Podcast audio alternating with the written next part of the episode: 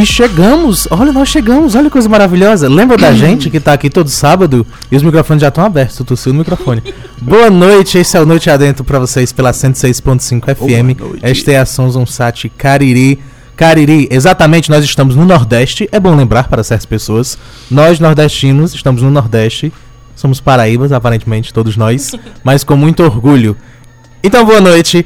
Este é o Noite Adentro, chegando pra você não só pela 106.5 FM, mas também no YouTube, Noite Adentro. Você vai lá, pesquisa, curte, compartilha, se inscreve, aonde quer que eu diga, você faz tudo isso. No arroba underline Noite Adentro no Instagram, você já vai poder participar também com a gente, fazendo seu comentário ao vivo na nossa live, que quer dizer ao vivo, que significa live em inglês.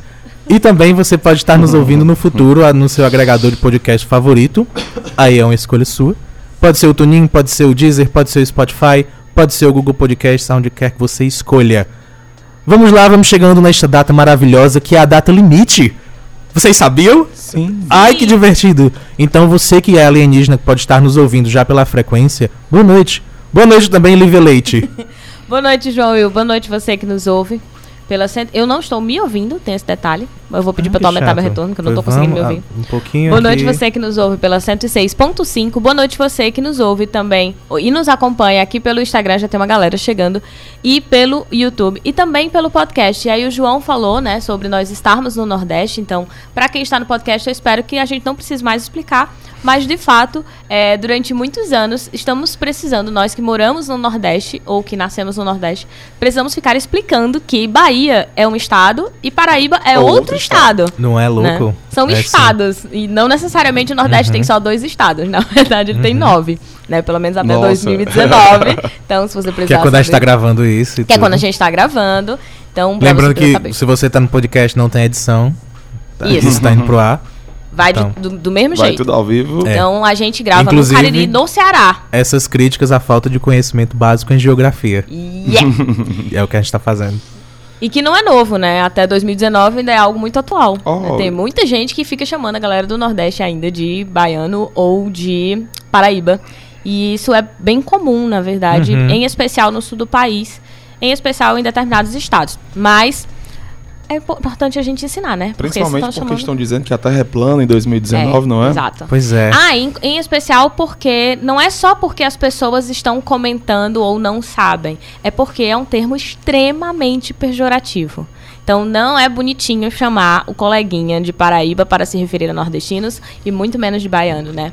Para falar de nordestinos, né? São estados, caso alguém não saiba ainda. Mas Pois eu é. duvido que o povo do Noite Adentro não saiba desse detalhe. Bom, Mas como a, a- gente tá chegando até onde a gente não sabe onde tá chegando. Exato. Então fica aí o ensinamento. inclusive eu quero mandar um beijo porque eu fiquei, eu descobri, o Matheus falou pra gente, já foi nosso convidado, né? Sim. O Matheus Quintas falou pra gente que passou semana passada, tava passando semana passada nas ruas de Juazeiro do Norte, aí passou num barzinho e ouvi, e viu vários caras lá super tomando suas cachaças e ouvindo noite adentro, e ele ficou super feliz e me avisou, e eu fiquei muito feliz, porque E eu eu, falei, faço, eu fiquei feliz demais e eu faço questão de indicar. Sim. Pra mim parece ser um programa maravilhoso. Tomar cachaça e ouvir o Noite Adentro. Parabéns a E você que tá fazendo eu isso. achei maravilhoso, eu fiquei muito encantada. Então a gente de fato não sabe em quem a gente tá chegando, mas provavelmente a maior parte do nosso público sabe essa diferença. Exato. Mas vamos divulgar, né? Vamos dizer pro nosso público também que ensine as outras Ensine. pessoas sobre os estados Porque, brasileiros. in- inclusive, a- você que tá ouvindo no futuro, nós estamos em 2019 e a gente ainda precisa ensinar É. a respeito. Então a gente para e pensa. Estamos na data limite, não teve a terceira guerra mundial ainda. Mas será que a gente chegou na, na linha de chegada? será que a gente merece as evoluções? Vamos- O. Leilson colocou aqui, que ele já tá aqui no Instagram colocando lindos. A primeira coisa Sim, que ele colocou. e ele é verdade, colocou que que tá comparar o Nordeste agregou. Que, quer dizer, que agregou, né? O Nordeste agora tem 10. Pois é, ainda tem isso, que as pessoas ainda confundem. Inclusive, onde termina o Nordeste? Né? Porque tem gente que acha que é uma Ah, coisa é? só, Norte e Aham. Nordeste. Uma coisa, tipo, povo lá do Norte. E aí é todo mundo. Tipo, aqui no Ceará a gente tá Pra no quem Norte. não é sul. Enfim, enfim, enfim, vamos estudar geografia. Não pode nem dizer que não aprendeu na escola, tá? Até pode dizer que não aprendeu, mas não pode dizer que não foi ensinado. É. Porque foi, essa matéria Então. ainda tem lá na escola. Então, estamos precisando aprender um pouco mais de geografia, um pouco mais de respeito. É, estamos. Sim. Né? Infelizmente, a gente tá precisando ensinar ainda mais isso. Aqui no Instagram, a Thalita já tá por aqui, o Daldino. O Pequeno Lima, menino, tem a gente, o Elano, o Patrick do Biolo Dúvidas, tá, tá aqui, Bio, é, falei certo, Biolo Falou. Dúvidas. é, o Davi Nascimento tá aqui, o Iliano também tá aqui. E o Carlos Gabriel, quer dizer, já está bastante movimentado. Já estão dando ois e colocando olhinhos com coraçõezinhos. Nossa, tem bastante gente ao vivo já, né? Uh, Morreu alguma que voz coisa. é essa? É, Nossa! o ponto, me disse alguma, a produção me disse alguma coisa. Oi. É. Parece que tivemos problemas com a live do YouTube. Isso, tivemos um problema com a live do YouTube, então se você está nos acompanhando pelo YouTube, só um segundo, a gente vai voltar. Né, nosso. É João também. Mas é o Também é nosso. grave, né? A voz. Agora está grave. Levemente mais grave. Um pouco mais sexy. Mas eu Oh, não vou. sexy. Não vou apresentar o convidado agora, porque a gente precisa, na verdade, falar com quem está chegando pela primeira vez aqui no Noite Adentro. Aí depois a gente fala com o nosso convidado, porque, porque sim, porque é assim que a gente faz aqui nesse programa. Bom, é, para você que está chegando aqui no Noite Adentro pela primeira vez, seja pelo podcast ou acompanhando a gente ao vivo, nós somos um programa de rádio onde João e eu, né, trazemos sempre um convidado onde um de nós não sabe quem é, ou pelo menos não conhece muito sobre o convidado. Nesse caso, o convidado é meu, então o João fica proibido de pesquisar qualquer coisa sobre o nosso convidado para que possamos ter uma É. conversa improvisada, né, João? É. É, Qual ótimo. foi? Era essa a tua contribuição? Era essa. Eu, eu, eu sei que eu conceituei tudo semana passada. e eu faço zero lembranças do que, do que eu falei semana passada. e pode ver que eu estou tendo problemas também de articulação. O que é isso? Doença, fui atingido pela inveja das inimigas. Mas vai dar certo. Vai dar tudo certo. Sim, somos um programa improvisado, mas não de improviso. Porque nós usamos a. Nós somos um programa sem pauta, sem preparação, e é assim que a gente senta e começa a conversar, porque a vida é desse jeito. A gente senta e começa a conversar. E se você está vindo pela primeira vez, a vida tem das primeiras vezes também. Vai ser legal, vai, a gente vai ser muito gentil com você. Fica, vai ser gostoso. Sim. No final todo mundo goza junto. É. É ótimo.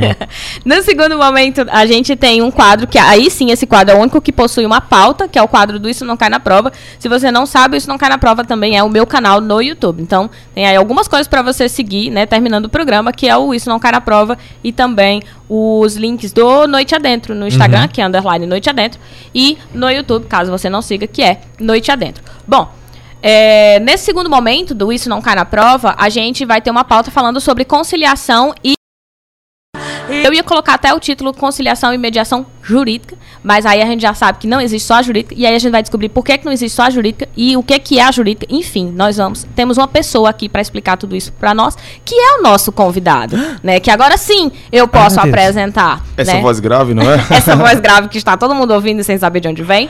Vinícius Lourenço, por favor, se apresente. Boa noite. Boa noite, olá pessoal. É, os seguidores do canal, é, os na- ouvintes, dizer. o Isso Não Cai na Prova, É, o Isso Não né, Cai na tem Prova. que falar de antemão.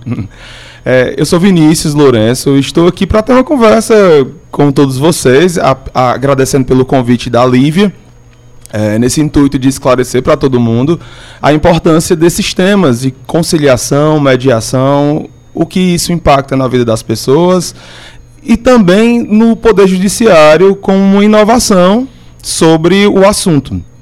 E desde já a gente está aqui para qualquer dúvida. Quem quiser perguntar, quem tiver semelhança ou não em- em- com o assunto, a gente está aqui para tirar qualquer tipo de dúvida em relação aos temas e outros possíveis que queiram perguntar. Exato. Mas você que tá assistindo ou vendo, segura as calças aí, porque isso é no segundo bloco. Isso. É no segundo pedaço do programa. Agora a gente vai fazer a nossa única pergunta planejada.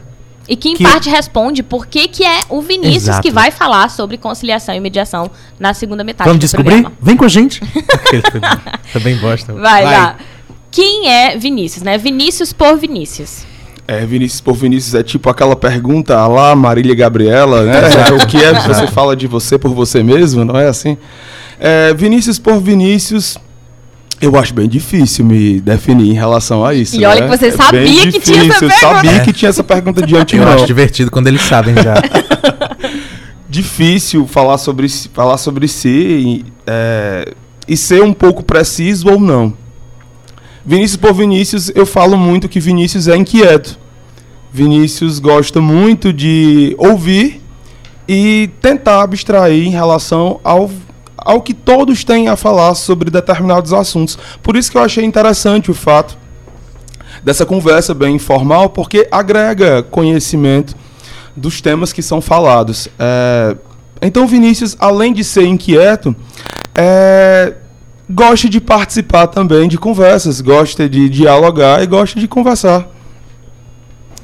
Olha aí, ele se resumiu. É algo, é algo, é porque é bem difícil você pautar diretamente como você é por você mesmo. É mais fácil com que os outros lhe analisem do que você se autoanalisar, né? O que é um problema, Ah, porque a sim. gente deveria gente chama conhecer. o quê? Psicologia, tem um curso inteiro baseado nisso. A gente deveria Que se é conhecer, difícil. deveria ser mais fácil de falar tenho, da gente. eu tenho que procurar ficar mais inquieto ainda pra tentar descobrir mais E- ainda. né? Exatamente. Mas eu acho que assim, tem o peso também de você estar diante de alguém. Sabe? E no teu caso, não é só estar diante de alguém, é estar diante de alguém que você não sabe nem quem é, porque Eu tem um digo- monte de gente te ouvindo. Meu Deus, o que, ele- o que é que eles querem ouvir sobre o que é Vinícius por Vinícius? Uhum. E aí eu acho válido. se- sempre que a gente tem essa pergunta, tem algo a, a comentar pra, pra galera, pra gente entender e observar, que é principalmente assim. É muito difícil quando alguém chega pra gente e pergunta assim: e aí, como é, sei lá, ser mulher, por exemplo? Como que você vai responder uma pergunta dessa? Sabe? E aí, é difícil é, é, ser desse jeito? E aí, como é viver num tal lugar? Às vezes as pessoas não têm como responder isso, sabe? E aí, como é ser é, é, gay, por exemplo? As pessoas acham que É elas ótimo. podem chegar, sabe? Mas elas acham que elas podem só perguntar assim, Sim. como se a gente pudesse responder por Isso. todos. Uhum. Né? E aí, quando é só sobre. Só pra você ter uma ideia, quando é pra responder sobre você mesmo, já é difícil, porque você é uma infinidade de coisas. Isso, porque é bem subjetivo o que você pode dizer. Você Uhum. pode dizer inúmeros, você pode se dar inúmeros adjetivos, mas nunca vai definir totalmente o que você é, porque está bem aberta essa, essa, essa definição. Por isso que quando eu digo que eu sou inquieto, é no fato de que eu busco descobrir todos os dias coisas novas. E como é que eu vou me definir? Eu poderia me definir hoje, mas não estaria sendo totalmente eu, porque vem sendo uma construção. Além dessa construção, para que eu tente me construir todos os dias, eu preciso me desconstruir de coisas é, que eu achava que poderiam ser certas, mas não estavam sendo totalmente, digamos assim, certas. É, tem Alguém pontos- anotou pra colocar tem no pontos WhatsApp. de- tem Desculpa, interrompendo a entrevistadora, né? Não é? Tem pontos que você sempre tem que estar se desconstruindo, porque são fatos novos que estão diante da sua realidade. E isso vai construindo você automaticamente. E por isso que eu me digo que sou inquieto de- de- nesse ponto. É o que eu vejo hoje, eu sou inquieto em determinados Uhum. assuntos. Na maioria deles, digamos assim. O Williano colocou aqui: adoro a definição do programa, porque o tema é sério, mas sabemos que falaremos de formigas caindo. Você lembra? Eu ainda não tenho resposta. Por quê? Que Se a resposta? formiga morre. Se você não tá acompanhando todos os programas, Sim. primeiro, tá no Spotify, vai ouvir. É. Mas em algum momento no passado a gente perguntou se formigas morriam quando caíam de grandes alturas. Eu ainda não tenho essa resposta. Então, Sim, se alguém tiver. eu não faço a menor ideia de quando a gente falou sobre esse assunto e muito menos com quem a gente falou sobre esse assunto. Eu só sei que em algum momento Eu do sei. programa. Quem foi? Se Mentira, eu só joguei, eu só joguei. Mentira, eu sei, eu sei. Viu? Caramba, eu Mas fiz o que uma é que piada da essa pessoa quando ela Era- veio perguntar sobre Alex. qual foi o motivo? Ela explicou que da pergunta? Foi Não, a eu gente que não tem a menor ideia. Tava, tipo, conversando e de repente a gente chegou em formigas. Foi com a Alex. formigas. Foi Alex? Foi Alex. Porque é isso Noite Adentro. De repente a gente tá falando sobre camisas estampadas, ou sobre velas online, ou sobre formigas se elas morrem quando elas Outra caem de grandes sobre alturas. geração neném, né? Ou sobre geração neném, a gente vai do sério ao idiota em dois segundos. Sabe? Então, tipo, essa é uma das vantagens da gente, do, do programa, de uma maneira geral. Mas eu ainda vou perguntar pra Vinícius, porque eu quero que, na verdade, ele diga assim, o que, que ele esperava do programa. Porque você disse que já veio. Como você já veio, né? Você já veio, já sabia o que era o programa. Eu quero saber qual é a sensação. Ah, é. Pra quem não sabe, Eu- pra, quem É. tá, pra, pra quem tá ouvindo pela primeira vez, ou enfim, não percebeu isso no dia, Vinícius já esteve aqui Sim. nos bastidores de algum Ele dos era programas. assessor. Eu já- Pois é. Eu, não, eu tenho a impressão que nós nem mencionamos no, no dia. A gente Não. falou Eu nomes. só estava sendo. Pois é. quem está na, como assessor, mas A eu gente estava sendo falou. um mero assessor bem encostado aqui, estava só figurando. Eu acho que a gente não falou nem o nome. Não, a gente não falou, não foi o teu nome. Eu acho Não, que ele só falou falava não, assim, não. ah, o só assessor assisten- tá aqui. Só o assessor que está aqui. Então ele já tem conhecimentos prévios. É, ele já sabe mais ou menos o, sobre esse o que é o programa. Tem diferença? Tipo, pra chegar aqui tranquilo, de boa, porque Não, imagina, não tem diferença alguma. Claro que tem. A Até porque da diferença- primeira vez não tinha nem a pressão de estar no ar, porque você não estava. É. E Não nem estava. de chegar em cima da hora, que foi o que aconteceu Isso, hoje. Foi bem rápido. Ah, joguei os bastidores. joguei os acontecimentos. Gente, pra quem não sabe, a gente, a gente chegou aqui faltando 20 segundos pra 7. Lembra que o, o programa começou 7h40 hoje? Você que tá acompanhando Mentira, ao vivo. gente. Pra quem, pra quem tá no podcast, o podcast vai achar que é verdade. Não, não começou às 7h40, mas a gente chegou, eu fui buscar o Vinícius. E aí, no meio do caminho, porque aqui tá tendo um A gente tá em- evento em na evento, região, é. então, tipo, tem Festival. carro pra tudo que é lado. E aí, eu falei, cara, eu não vou conseguir chegar lá na, na, na- na casa do Vinícius pra, a tempo.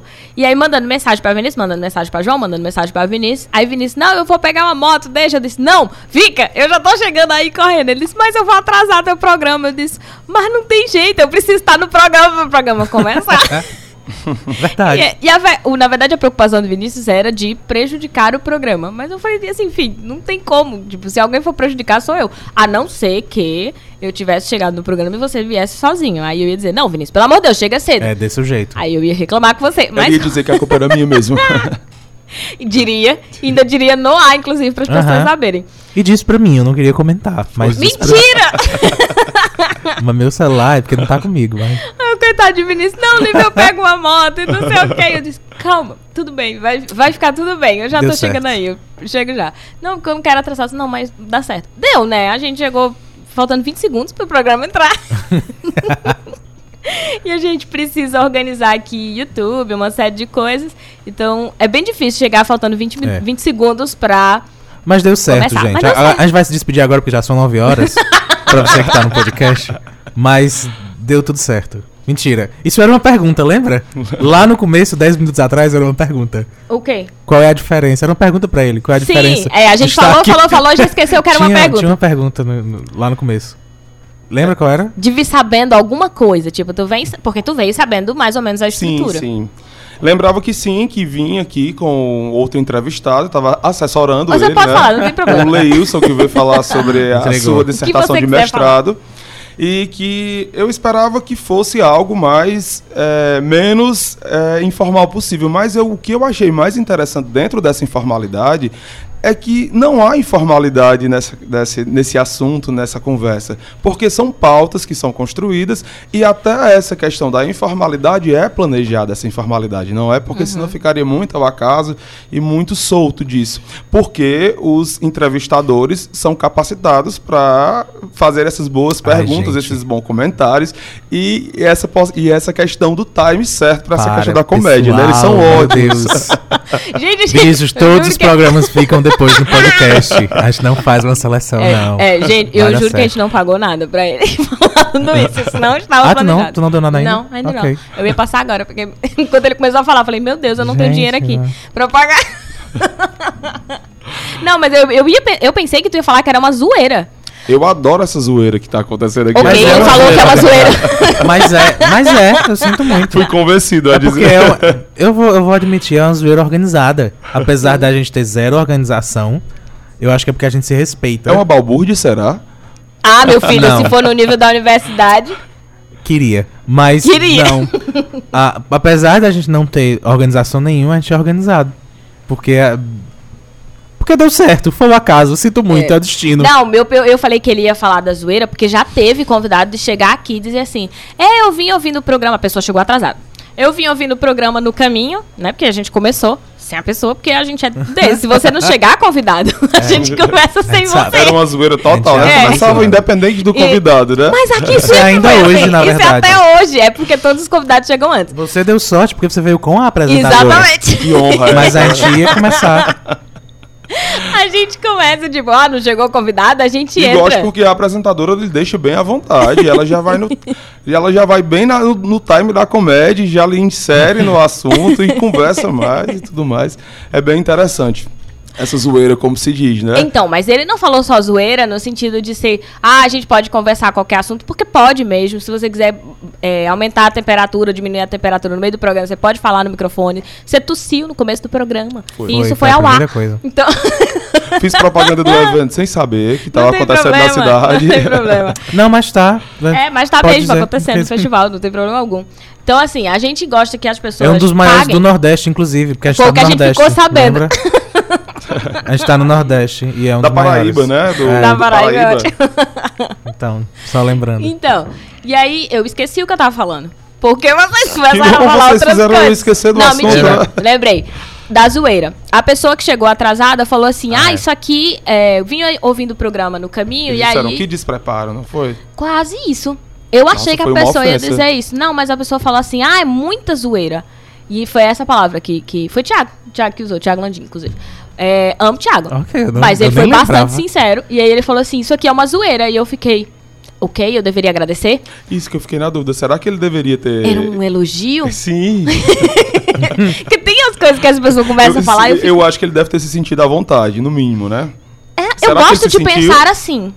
Eu gosto de pensar que as pessoas, quando elas falam algo que eu não entendi se era um elogio ou uma crítica, eu sempre tomo como se fosse um elogio. Eu acho, eu acho legal da comunicação é isso, porque às vezes a gente cai em poços de ambiguidade Aham. que são bastante divertidos, porque a, a palavra que eu falo sai de mim com um significado e não necessariamente ela chega em você com Aham. o mesmo significado, Isso é muito real. Muito, e esse é físico muito- ou abstrato. Então é Uhum. louco que a gente consiga se comunicar e é louco também o quanto pode dar erro. Eu acho impressionante a nossa capacidade de comunicar, tipo, porque assim, a gente tava falando é, é, fora do ar, né, o Vinícius e eu, e aí teve uma hora que eu comentei assim, ah, o programa tem vários tipos de gente. E aí ele olhou pra minha cara e ficou tipo... termo é, de- é o mais adequado? como de se falar? convidado? Foi, eu- e aí. eu não não, eu Convidados. comentei. Foi agora, foi agora. Eu falei, foi sobre convidados. E eu falei assim, não, é porque a gente. é, E eu tava elogiando. Quer dizer, antes de continuar, eu quero dizer que eu tava elogiando. Só pra deixar claro, É. porque nós nesse programa vemos diversidade como uma coisa positiva. Exatamente, muito positiva. E aí eu falei assim, sim, o programa é, é, tem vários tipos de gente. E aí o Vinícius olhou assim, bem sério pra mim e ficou.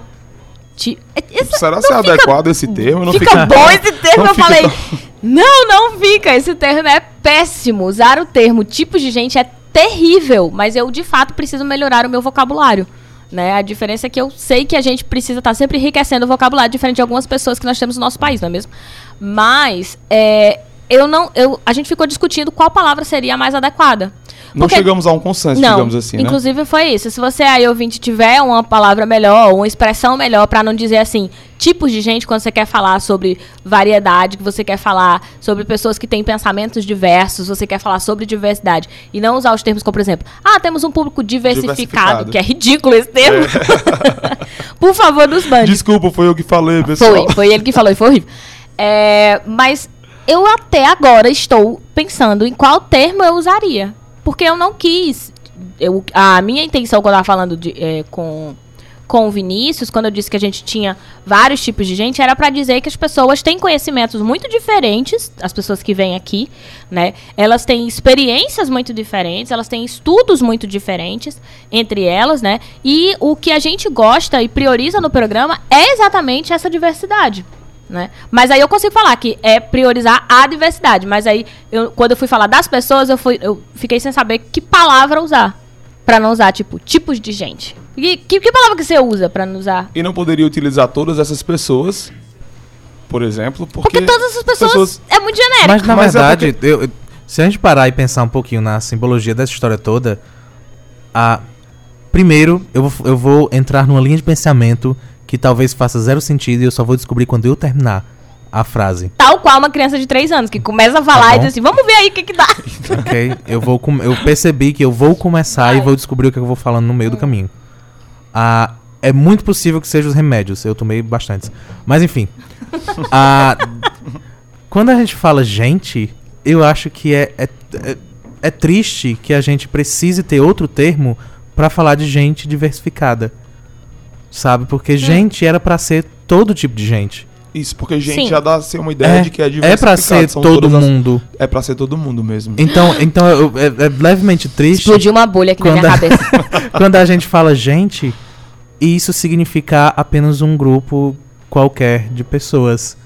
Porque Sim. era pra ser. Tipo, quando Todo eu tipo fosse de falar gente. de um grupo específico, eu não poderia usar o termo gente, porque gente é abrangente demais. Era Ai, pra meu ser rimou, caiu. inclusive. Rimou. Estagiário, pega aqui, por favor. Ah, não precisou. Ah, precisou. Não, não precisou. Eu, eu tive um derrame. Ah, mas é isso, eu acho. Eu, a- Fez sentido, não fez o que eu falei?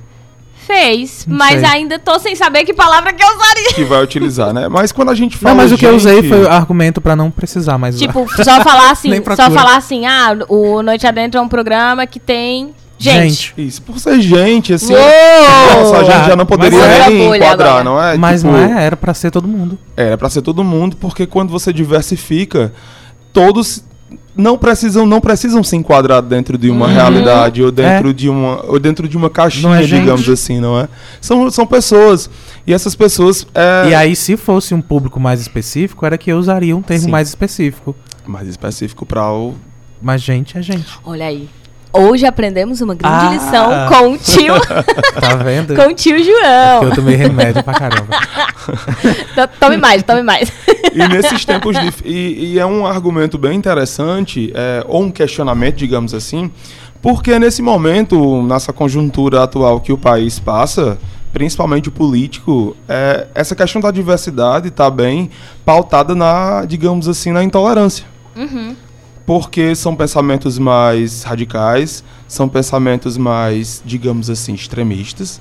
São pensamentos que Também, também, tu não acha que é um pensamento um pouco também ignorante mesmo? é Tipo, eu não queria ignorante. dizer- É um pensamento. Depende do A gente tá qual sendo bem educado, a palavra é tipo burro, porque quando a gente tá falando de diversidade, as pessoas tendem a pensar a diversidade apenas. Ah, eles estão falando de gay. É Não. isso. Assim, A palavra. Sim. O que, que significa a palavra isso, diverso? eu acho que é, na verdade, se quando é, é perguntado e falado sobre a ignorância, eu acho que a gente tem que fazer tipo uma diferenciação entre truculência, aquela ignorância de você ser, de ser grosseiro mesmo, Uhum. e a ignorância da falta de conhecimento, que no momento são as duas coisas. De não admitir a possibilidade de você tolerar algo que está ali, que, Uhum. digamos assim, não existe essa questão da normalidade em si, porque todos somos diversos. Mas querem nos enquadrar como categorias, Uhum. como tipos que foi questionado no início, né? E isso dá uma problemática maior. Por isso que nós estamos ainda nos questionamos qual, digamos assim, entre aspas, tipos de pessoas nós poderíamos abranger aqui no programa. Não tem um público específico, é um público bastante genérico, bem amplo. Por isso que nós estamos questionando. E é bem interessante esse questionamento para os dias atuais. É porque assim, quando as pessoas. Isso é uma coisa que até. Quando eu falo assim, que muita gente acha, é porque, na minha experiência, das pessoas com quem eu convivo, principalmente quando eu tô dando aula, é muito, ou palestra, é muito, mas muito comum. Quando a gente coloca o termo diversidade, a gente tem que pensar pra, e explicar para as pessoas antes que a gente não tá falando só sobre sexualidade. Sabe? Que a gente não tá falando sobre orientação sexual. Que quando nós estamos falando de diversidade, se você pega a palavra diversidade, ela vem de coisas que são diversas. E que coisas são essas? Quaisquer coisa. Sabe? Quaisquer coisas podem ser diversas. Eu tô falando de crença, mas eu tô falando de como eu escolho as palavras para falar, por exemplo. Eu tô falando também de como eu escolho as roupas que eu quero vestir. Eu tô falando que nós somos diversos porque não tem como a gente enquadrar as pessoas dentro de uma caixa. A gente faz isso porque precisa se comunicar, você precisa falar, por exemplo, é, eu tenho um nome que me especifica e quando as pessoas chamam Lívia, eu sei que estão falando de mim. Mas se dentro de um mesmo ambiente tiver três Lívias, automaticamente você não está falando da mesma pessoa, você está usando a mesma categoria, que é o mesmo nome, então você vai ter que criar algo para diferenciá-la para diferenciar entre elas, para que a gente saiba quando você está falando de mim, quando você está falando da Lívia sei lá, 2, da Lívia 3, ou Lívia com seus determinados sobrenomes. Ou seja, no espaço privado, a gente tem esse hábito e consegue entender que as pessoas são diferentes. Então, uma Lívia não é a mesma da outra, e por isso eu preciso criar um nome diferente ou chamá-la de uma maneira diferente quando elas estiverem próximas. E eu aceito chamar por um nome próximo. Mas quando isso se estende para o macro, eu compreender que as pessoas são muito diferentes, que elas querem ser chamadas de determinada maneira, as pessoas simplesmente acham que a cartilha delas é a que deve ser a cartilha do mundo. Uma Então- questão de imposição, né? Aham. Então, tipo, eu venho e eu digo pra, pra, pras pessoas, olha, eu quero. que- Aqui no, no, no- no Nordeste, olha a gente falando do Nordeste de novo, meu Deus do céu. É bem. O Nordeste, Fazer o o Nordeste quê? é muito importante, né? Todos falam dele. O Nordeste riquíssimo, né? Que as pessoas. Aqui é muito comum, é, pelo menos de quando eu cheguei, cheguei aqui, há uns 20 anos, eu ver pessoas dizerem o seguinte: Oi, sei lá, meu nome é Adriana, mas ninguém me chama de Adriana, chama de, sei lá, Célia. Sabe? E aí, tudo bem. As pessoas aceitam chamar de Célia. Ou, sei lá, ah, os nomes dos meus tios. Aí vai, sei lá, é, Mimi, Miau, mi, mi, Miúda. Mi, aí vem um monte de Mi que a gente não sabe o que, é que significa. E os nomes deles são tipo assim: João, é, Frederico, que tem absolutamente nada a ver com esses supostos apelidos. E às vezes são os mesmos nomes, né? Tipo, ah, é, é, Fulana se chama, sei lá, Adélia. E aí o nome dela nunca foi Adélia, o nome dela era Maria Antonieta, sabe, no registro. E a gente aceita. Mas a gente tem muita dificuldade, por exemplo, de aceitar que um menino uh, que quer se chamar, que quer ser chamado de Antônio, porque no registro dele está escrito que o nome dele, sei lá, é, é, Maria, a gente tem dificuldade em aceitar. Tipo, você não tá, não, não, não o compreende como uma menina, ele não se compreende como menina, você não, mas você precisa saber qual é o nome de registro. No e momento que ele chega e diz, eu sou um homem trans, por exemplo, né? Ai, como era o teu nome no registro? Sabe? Você nem sabia que era um homem trans. É interessante, é quando se fala dessa questão mais uma vez da diversidade e como a Lívia falou sobre essa dificuldade em aceitar os nomes de pessoas que se, hoje em dia dá-se o nome de nome social, uhum. é, quando a gente fala sobre pessoas trans ou pessoas que não se identificam com o gênero que queiram utilizar o nome social que elas mais é, se sentem à vontade. Sim. É, e falando de Nordeste, nós temos principalmente o estado do Ceará, eu digo assim em específico, o Ceará, porque tem um avanço em, é, no tema e no assunto legal, ou seja, mediante lei, que já prevê em determinados concursos públicos, em inscrição de concursos públicos, que a pessoa transexual, ou que é aquela que não se, não se enquadre com o gênero é, de origem biológico, elas possam utilizar o nome social, uhum. ou seja, o nome que ela utiliza comumente, diariamente. Não o nome que ela tem no seu RG, uhum. não o nome que ela tem no seu documento. Uhum. Um nome que ela utiliza para inscrição e, tipo, ela utiliza da melhor forma como ela quiser para ela se sentir satisfeita em relação à pessoa dela na, inserida na sociedade. Uhum. Isso é uma garantia legal, isso é uma garantia que dá força. Não era necessário haver isso. Uhum. Porque se, se nós fôssemos totalmente tolerantes, se nós respeitássemos essa diversidade que nós estávamos conversando, não haveria necessidade de haver uma lei. Mas como há uma lei permitindo essa que esse contexto seja enquadrado, porque nós partimos do pressuposto que a diversidade não é aceita. Uhum. Então foi necessário uma imposição legal via o Estado, via Assembleia Legislativa, via congressistas ou via pessoas que estão lá representando o legislativo para que isso fosse garantido. Uhum. É? E aí, tu falou agora, eu me lembrei que recentemente o presidente simplesmente cancelou vestibulares para pessoas. Não foi isso? Para pessoas trans e.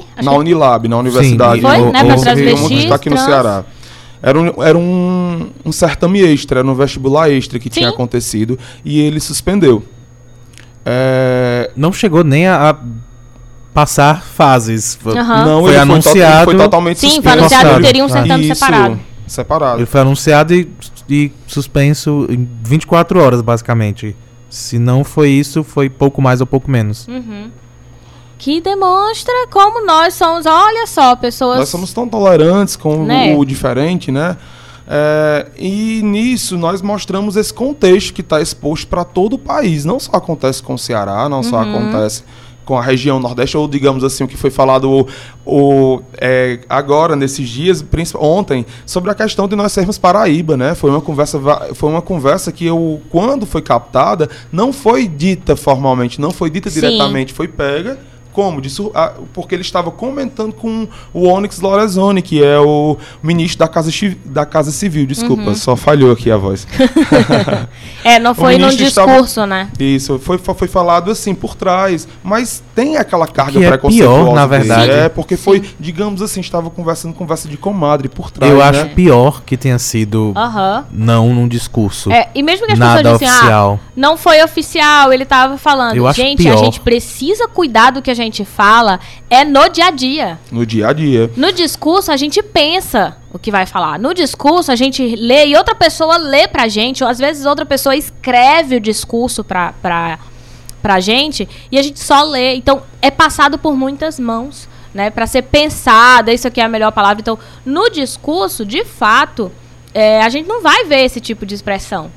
Mas a gente tem que observar o nosso linguajar e as expressões que a gente usa e os preconceitos que nós temos é no dia a dia. Não é quando tem alguém presente aí, ah, não vou falar, porque tem um nordestino aqui, então eu vou falar o termo correto. Não, tem sabe? que buscar fazer isso no dia a É dia. o fazer o é dia a uma- dia, É como se fosse uma espécie de reeducação do que você do que você pensa. Você filtra esses pensamentos, Isso. mas não por filtrar, ah, porque eu vou ofender determinada pessoa. Não, para que isso não aconteça, não, eu vou, eu vou me, eu vou pensar se isso realmente é, é correto, se eu não vou ofender outra pessoa e aquela coletividade para que ninguém saia desrespeitado, Uhum. né? Eu acho que nesse termo que a gente falou, né, dos tipos de gente, ah, mesmo aqui no programa, a gente tem uma preocupação, sim, em, em não, não ofender, em sempre estar reconstruindo o nosso próprio vocabulário, né, e retirar o maior número de termos que tenham sido adicionados ao nosso português é, como consequência histórica de um preconceito. Então a gente tenta tirar esses termos, essas expressões, essas, esses ditados, né, que, que reforçam algum tipo de preconceito. Mas mesmo assim a gente consegue perceber que no nosso, que na nossa linguagem tem termos que a gente ainda utiliza, como eu falei agora, o tipo de O gente. tipo de gente. Quando a gente fala em tipo de gente, a gente tá Acho que a live do Instagram caiu, tá, gente? Então eu vou ter que encerrar e voltar de novo. Mas podem continuar aí falando. É, quando a gente fala em tipo de gente também, nós falamos que pesso- a gente- é como se indiretamente nós estivéssemos classificando determinadas pessoas. Aham. Aí quando você fala da questão da tolerância e da diversidade, você fala também, você pode estar é, definindo como pessoas trans e pessoas travestis, ou pessoas que são não se incluem nessa caixinha da normalidade, digamos assim, que é um termo cruel de se dizer, Uhum. é como se você estivesse colocando essa pessoa como uma subcategoria, como se ela fosse um produto. E isso não respeita a dignidade da É. pessoa humana em relação a direitos humanos, em relação a, a todo um contexto humanitário dessa, dessa situação. E aí, no exemplo que eu falei, é: apesar de estarmos aqui no programa é, o tempo todo tentando reconstruir o nosso vocabulário no nosso dia a dia, ainda assim, para nós, é, tem hora que vamos falar termos que não são adequados. E a gente precisa reconstruir. Agora, imagina para uma pessoa que sequer se dá o trabalho de repensar o seu vocabulário. Porque vai justificar que era porque estava falando escondido, porque vai justificar que é muita frescura, porque vai justificar que nós precisamos ressignificar a palavra para ela perder o, o, o peso preconceituoso que ela possui. Não, ela foi construída com esse peso preconceituoso ao longo de séculos. Isso, por isso que eu fico, eu fico a pensar que é difícil pensar. É difícil você fazer essa análise. É difícil, é difícil quando você está numa situação cômoda pensar, eu tenho direito ou eu tenho privilégio? Eu tenho deveres ou não tenho? O que eu tenho que fazer como cidadão dentro, inserido numa sociedade? É muito difícil você verificar isso. Você pensar por si só já é muito difícil. Educar, ou no caso, reeducar, já é uma forma de você se desconstruir e uma forma de você, nossa, não era assim. O que eu estava pensando talvez não fosse a forma mais adequada de pensar. O- quando você falou do, do exemplo, né, da pessoa que falou Paraíba, eu lembro que, assim, eu, eu não sou nascida na região, mas eu, eu eu costumo dizer que eu sou natural de Belém do Pará e cultural do Cariri. Né, porque a minha formação, eu tô aqui há 20 anos, então a, o meu linguajar, né, o meu comportamento, o que eu enxergo, o São João tem um, um significado Linguajar diferente. típico da região. É, ele foi se adequando à região. Então, assim, é, apesar de não ser da região, eu já saí numa determinada vez num congresso e uma pessoa veio me chamar de Paraíba, né? Porque, e eu, na hora, eu não entendi. Essa pessoa, ela era de Minas Gerais. E aí, é, não tô dizendo que isso é uma coisa coletiva. Tô dizendo de onde esta pessoa especificamente veio, né? Então, ou seja, não tô dizendo que isso é, ah, todos os mineiros são assim, porque eu não posso classificar todos os mineiros a partir de uma pessoa, simplesmente, que eu conheci. E essa pessoa chegou pra mim e ela pediu pra que, como eu tava na, na, na delegação do Ceará, né, que era um congresso universitário. Então, a gente é dividido por universidades. E aí sabiam que a minha universidade, ela era no, no sul do Ceará. Ah, ainda tem um detalhe que as pessoas acham que a gente mora perto de Fortaleza, né? Então, não, pessoas, se você está ouvindo o podcast e você não sabe onde é o Cariri, ele é a 600 quilômetros da de qualquer quase todas as capitais do Nordeste, na verdade, Isso, é, né? distante. A gente está a 600 quilômetros de quase todas e Fortaleza também. Então, é, a, a própria cultura de lá, é- de de Fortaleza, é bem diferente da região do Cariri, né? Pois bem, eu estava lá e aí ele sabia que eu era da, tava na delegação do Ceará. E ele chegou pra mim, isso me conhecendo. Eu, tanto que eu nem sei o nome dessa pessoa. Eu não lembro o nome da pessoa. É, a pessoa chegou pra mim e falou assim: Ah, os Paraíba estão tudo ali. E na hora, minha cabeça idiota, não sei se idiota ou inocente, pensou, ah, ele confundiu a gente com a delegação da Paraíba. Porque eu sei o que é o estado da Paraíba. Né? E aí eu, eu, eu falei, não, é, é a delegação do Ceará. E aí ele falou assim: Ah, é o povo que sabe fazer piada, né? Conta uma piada aí. E eu fiquei. A Lívia olhou pra ele sua existência. É, é. Mas essa, na verdade. Tinha mais eu interrompi? Não, não. Ok. Essa, na verdade, eu acho que é, que é a chave pra, pra toda, toda essa história. É a ideia de você. Quando, quando, quando Lívia menciona. Era um mineiro. E eu não, com isso eu não estou dizendo que todos os mineiros fazem Uhum. A mesma coisa ou pensam da mesma maneira. Eu acho que essa é a parte mais importante de, de- do que a gente vem conversando. Porque estereótipos são altamente necessários, Uhum. mas eu não sei se, se. Eu não tenho a impressão que não é de agora. Ou se agora aumentou. Eu gosto de culpar redes sociais também. Mas enfim. A gente vem percebendo que os estereótipos, por alguma maneira, de alguma maneira, viraram taxativos demais. E a gente não consegue lembrar que, apesar de Fulano fazer parte desta categoria, ele também tem as suas próprias singularidades. É. Isso, Então, mas, não, nem todos os mineiros pensam dessa maneira. Só que a gente tem que Mas- explicar, né? Exato. mas também a gente traz pra si, a gente traz para o Nordeste. E existem pessoas também, como existem pessoas na região Sudeste que criticam o Nordeste, fazem piada, existem também nordestinos que fazem Sim. piadas com o pessoal da região Norte, ou o pessoal da Sim. região Sudeste com a região Norte. Acho que lá na região Norte só se mora índio, ou só Sim, se mora em mato, não é? E a, a, a Lívia, como é, Do nasceu no Norte, nasceu no, no estado do Pará, ela deve também saber, eu não sei se ela já passou por isso, de achar que, nossa, ela morava lá. Sim, já me perguntaram se eu só vi tinha índio, índio. lá. Já, já perguntaram se eu vi índio, já perguntaram se eu andava com arco e flecha dentro da minha mochila. Eu falei, sim, quer olhar? Tem uma noção de que é totalmente atrasado, Eu- né? Só porque É, mora no meio do mato, digamos assim, né? Mas é justamente essas questões, quando a gente para e lembra que é um estereótipo, por algum motivo, nós aprendemos que o outro grupo, de alguma maneira, é inimigo do meu. Aham. Então eu passo a não querer nem entender mais a- as singularidades daquela pessoa, porque ela faz parte de um grupo que não é o meu, Uhum. e por isso eu devo odiar, aparentemente. A gente vem Ah, fazendo ó, isso. É interessante quando eh, se com fala. religiões, com sexualidades, com geografia, com bandeiras políticas. Aham. A gente esquece que daria pra aprender com erros e acertos de outro grupo e o recíproco também. Isso, a gente não passa por. Aí vou bem mais além, porque quando a gente fala, a gente está falando a nível de Brasil, mas nós também temos diferenças com a questão do que vem de fora, do exterior para, no caso, o interior. A gente pode falar aqui próximo da questão da crise da Venezuela, onde determinadas pessoas de, do Estado venezuelano estavam adentrando através de Roraima. Mas nós também poderemos, po- podemos falar a nível de Europa, onde com a crise da, da, da guerra da Síria, muitos muitos, muitos que estavam sendo perseguidos lá estavam adentrando na Europa. Também é uma crise global, é uma crise humanitária global. É bem mais sério do que se pode imaginar. Nós estamos falando aqui em relação ao diferente, mas nós estamos apenas naquele nível de ah, ela mora no norte, então ela tá com arco e flecha, ela tá com isso. Mas e quando isso vai além? Quando isso segrega realmente o fato de você ser ser humano, vai mais além dessa caixinha. Como, por exemplo, ah, vem venezuelanos. E aí a gente categorizar que todos os venezuelanos que vêm pra aqui são necessariamente ditadores. Porque as pessoas começaram a enxergar que na, ah, a Venezuela é uma ditadura. É uma ditadura. Lá eles estão morrendo de fome, estão vindo aqui tirar o nosso emprego, ou estão vindo aqui, eh, são violentos, ou estão vindo aqui nos roubar. E aí as pessoas acham que absolutamente. Você falou que você é venezuelano, pronto. As pessoas criam esse estereótipo de que é isso que você vai vir. Ou seja, às vezes não sabe nem o que, que é você, mas pensou venezuelano é algo ruim tem medo ou automaticamente exige que seja retirado de lá. E isso é complicado, porque nem todas as pessoas que estão lá. É, aliás, nem todas as pessoas. Eu acho que nenhuma das pessoas que estão Isso- lá estão vindo para fazer tudo isso que as pessoas falam. Estagiário, por favor, você pode abrir a porta? Obrigada. Estão tocando aqui a E campanha. elas, e praticamente, algumas pessoas não. Eu digo que pra essas que entraram, se elas não conseguiram escapar daquela situação, aqui de se esconder, porque elas não conseguiram um abrigo, Aham. elas estavam em praças, em, em quadras, elas foram escorraçadas novamente para Venezuela, Aham. né? E às vezes não tem pra onde fugir. É, Fugir assim, não tem pra onde ir. E aí você vai pra onde? Você vai pro meio do mar, gente?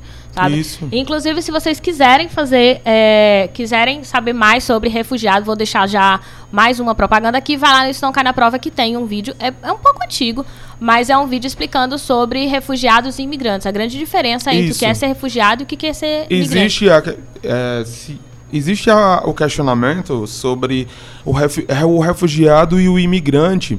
Eu não ia falar nem tanto do imigrante, eu ia falar daquela que migra, daquela pessoa que vai migrar.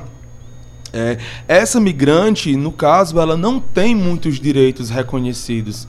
O migrante ela está numa situação de vulnerabilidade é, um pouco, digo assim, é, mais, mais triste por conta que não existem acordos internacionais específicos para proteger aquela pessoa, diferentemente do estrangeiro que já tem pautado o seu estatuto do estrangeiro, principalmente aqui no Brasil, que é de uma legislação do ano de 51.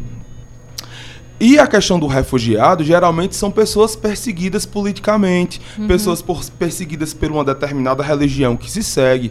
Essas pessoas têm uma facilidade um pouco maior, digamos assim, de conseguir um determinado abrigo, por conta de, dessa legislação que já facilita.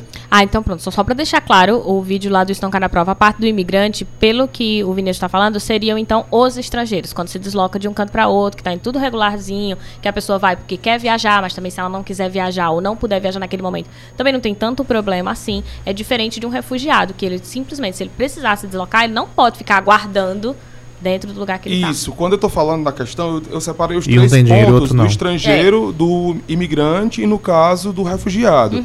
O estrangeiro é aquele que já tem uma amplitude maior de proteção. Existem determinados países que têm determinados estatutos. Nós temos no Brasil o Estatuto do Estrangeiro, que tem o resguardo para possivelmente dispor da situação dele no país. Ótimo, pois então nós já vamos fazer o seguinte: depois eu vou lhe passar o vídeo e aí você vai me, assistir esse vídeo e você vai dizer, é, Lívia, tu falou certo, imigrante. A parte do refugiado eu tenho certeza que eu expliquei toda corretamente. Eu só quero que você olhe lá o imigrante, se não era melhor o título ficar como estrangeiro. Se você achar que é, eu vou inclusive mudar meu título, porque a gente tem que ficar aprendendo e mudando as coisas e assumir os nossos erros. Olha só, o Iliano colocou aqui: minha situação de estereótipo foi a pessoa se surpreendeu por eu ser de Fortaleza e ela achar que eu era do Ceará. É o quê? Não, amigo, Tipo- não sei se... Achei que seria um problema de Deu- geografia, deu- mas era o fato de Fortaleza ter praia. Ele disse que isso é bastante estranho, as pessoas não ach... ou sei lá, não. Eu não entendi, Liana, tu tem que explicar. Se é porque a pessoa ficou achando estranho porque tinha praia. em- em- É que, meu, minha, que a minha pessoa- surpresa é alguém realmente acha que não existe praia? Praia. no Talvez seja Nordeste? porque ele deve ter confundido as capitais. é, no caso, Teresina, que não tem acesso à praia. Teresina, no Sim. estado do Piauí, não tem praia. Talvez ele tenha Pode ser que confundido tenha achado que Fortaleza todos com os Teresina. Nordestes, todos, tipo. Ou confundido Vários. as É. capitais, né? E os é, As capitais não ser. seriam no Tipo, achar litoral. que Teresina era, Era a capital do Fortaleza e Ceará. e Aham. Bom. Ou é, não tem nada a ver e ele só digitou errado e a gente tá enlouquecendo com, É, com por a, favor, Eliana, explica aqui. frase. Mas, de fato, quer dizer, é só essa questão da geografia, voltando ainda para a geografia né, local, quando a gente pensa. E, na verdade, não é nem a local, eu acho que, que a, a internacional também. O fato da gente não saber sobre, nem sobre a cultura ou sobre a política daquele lugar, faz com que a gente crie.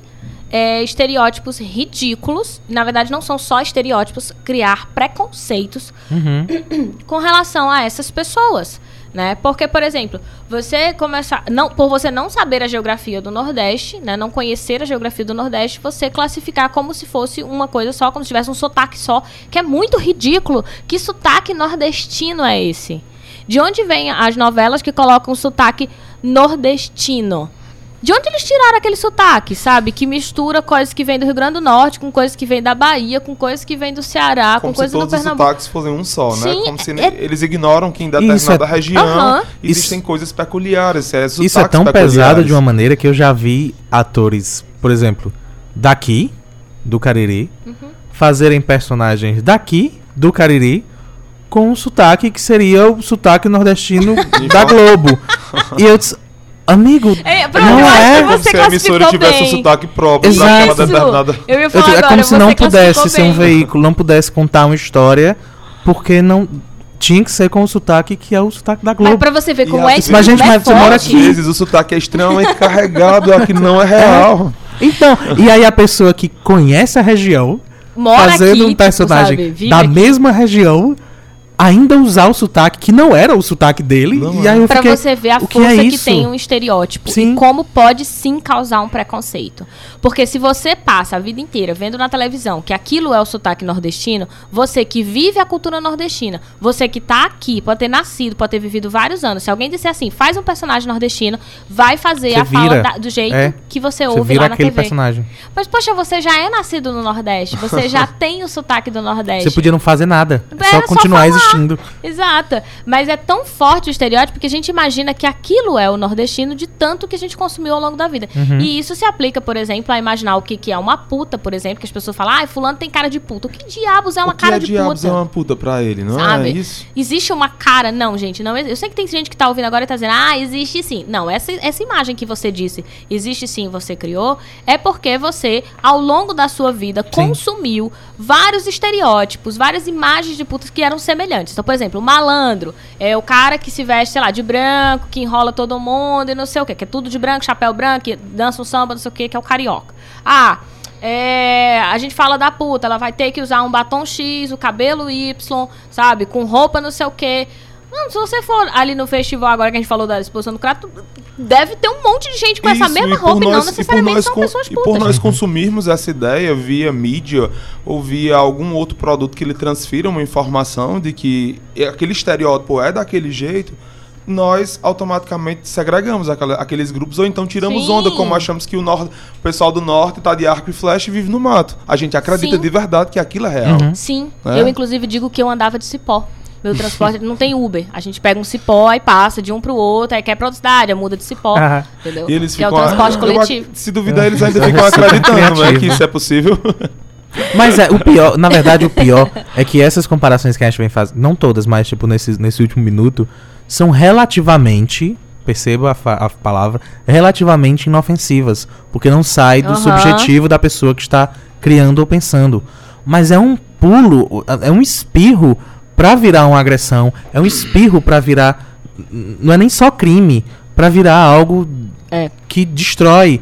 A gente não é de hoje, a gente tem várias notícias durante o ano inteiro, por exemplo, de uma comunidade evangélica que agride pessoas ou destrói templos que seriam do Aham. candomblé. A gente pode acessar qualquer rede social, que a gente vai ver pessoas de esquerda e pessoas de direita se xingando e se destruindo. Então, nós estamos dando exemplos puros, simples, Exato. frágeis, mas Talvez nem pra, tão pra agressão. Não, nem um pouco, na verdade. Porque são imagens. Essas imagens que a gente tá dizendo são imagens aceitas. Uhum. Que tá no, no- no- na cabeça do pessoal. E Ficou justamente quando a gente diz Uhum. que, que tá errado, a pessoa diz, não, claro que não. Mas tá, porque tá normalizado. É, Mas é muito fácil isso virar uma agressão. Uhum. Porque você acha que aquela pessoa é puta. Exato, e aí assim, é bastante, a gente precisa também deixar claro que não é necessariamente o mundo que tá ficando chato quando a gente diz assim, ah, mas tem que ficar explicando tudo agora. Quando eu falei do mineiro, eu tenho que explicar que não é todo mineiro. Quando eu falei dos evangélicos, eu tenho que explicar que não é do evangélico. Gente, não é só. A, não- a gente não tem que explicar porque o mundo tá cheio de, de frescura. Isso não é culpa da- dos grupos de vulnerabilidade. É justamente da falta de respeito que existe, da falta de, de, de tempo para pensar que faz com que as pessoas criem estereótipos e aí por causa desses estereótipos elas se sintam atacadas. Então, quando eu falo do mineiro, eu, não- eu tenho que explicar para as pessoas que eu não estou generalizando, porque senão as pessoas pensam que eu estou generalizando. né? Eu não deveria precisar explicar isso. Quando a Olivia fala, quando a Olivia me perguntou como é Vinícius por Vinícius, essa definição, por isso que eu digo dessa inquietude, é, nessa questão do desconstruir, por isso que é difícil. As pessoas ainda acham que estão sendo. ah, o grupo que está, digamos assim, dizendo que isso é chato, não quer se desconstruir no pensamento deles, não é assim? Exato, elas querem que o mundo seja do jeitinho que elas aprenderam, porque é mais fácil, É, porque elas mais já simples. aprenderam aquilo ali. E elas, não, mas o mundo sempre foi assim. Não, o seu mundo sempre foi assim. Como de uma criança de dois anos, o mundo dela sempre foi assim, e ela acha que ela chega pra você e ela diz: Ah, porque hoje eu fiz um desenho com Liz. E ela acha que você sabe quem é Liz, porque ela acha que você conhece o universo dela inteiro. Então, pra ela é muito frustrante quando você não sabe quem é Liz. Então, pra ela, aquilo é o mundo. Quando você diz, o mundo sempre foi assim? Não, não foi. O seu mundo, a sua experiência, as coisas que você que vivenciou é que, assim. que foram assim Isso. e que fizeram você achar que em todo lugar do universo é assim também. Mas não foram sempre assim. Né? E como não foram, podem ser refeitas Ou também. seja, ele quer impor o É. seu pensamento, né? E aí é impor a ah, forma a gente- de vida aí a como gente se é que é fosse normal para todas as outras pessoas. A né? gente que discute sobre precisamos aprender a respeitar, precisamos aprender a conviver é, de maneiras diferentes, as pessoas acham que a gente está exagerando, porque elas querem o mais fácil. Isso. E aí, por essas pessoas que têm preguiça de pensar, que têm preguiça de, de ressignificar, de compreender diversidades, elas querem dizer ou você está concordando ou você está discordando, não existe um eu discordo, é, eu discordo disso, mas não, não estou ainda concordando com você, eu só discordo deste detalhe. Não, ou eu discordo ou eu concordo, por causa dessas pessoas que limitam o mundo a ou é um sim ou é um não. Ou eu discordo, ou eu, ou eu concordo totalmente com você, ou eu defendo você totalmente, por isso eu não posso falar mal de você, mesmo você sendo corrupto, mesmo você sendo antiético, eu não posso, porque em algum momento eu te defendi, então eu tô contigo pra o que der e vier. Essa compreensão de que eu, ou eu sempre estou com você, ou não estou, é que complica as coisas. Porque a gente precisa estar o tempo todo explicando: olha, gente, eu tô falando isso, mas eu não tô generalizando. Olha, gente, a gente tem que falar assim, mas eu tô falando de um caso específico. Agora sim, aqui eu tô generalizando, sabe? Ah, as pessoas tendem a dizer assim: ah, Lívia, mas não pode generalizar. Não, a generalização ela não é burra, ela tem que existir sim. Existe generalização, mas em casos específicos. Né? Quando a gente está falando de ciência, a gente generaliza. A gente fala Nordeste, a gente fala é, população brasileira. Mas quando a gente vai para casos mais é, específicos, a gente vai para pessoas, para convivência pessoa a pessoa, eu não posso generalizar. Ou seja, eu não posso olhar para uma pessoa que se diz sou do Nordeste e achar que ela representa o Nordeste inteiro. Porque ali é uma pessoa para representar um grupo inteiro. Por Só- Vai, Diga. Eu ia finalizar a frase de, de Iliano. Vai. É, o Iliano colocou que a menina não, não associava Fortaleza, a pessoa, né? Não associava Fortaleza ao Ceará. Ah, ok. Então, quando falou Fortaleza, ela se espantou, porque achava que era do Ceará, né? Pra ela, Fortaleza não fazia parte. capital. Ok. E aí foi aí que fez a confusão, Faz porque sentido. é, ela estranhou porque achava que em Fortaleza tinha praia, mas não achava que Fortaleza fazia parte do Ceará. Portanto, ela achava que, Fortale- que Ceará não tinha Que é Paraíba. litoral. Por quê, né? Não sei. Não, não mas sei enfim, se achava que Ceará é que não Ceará.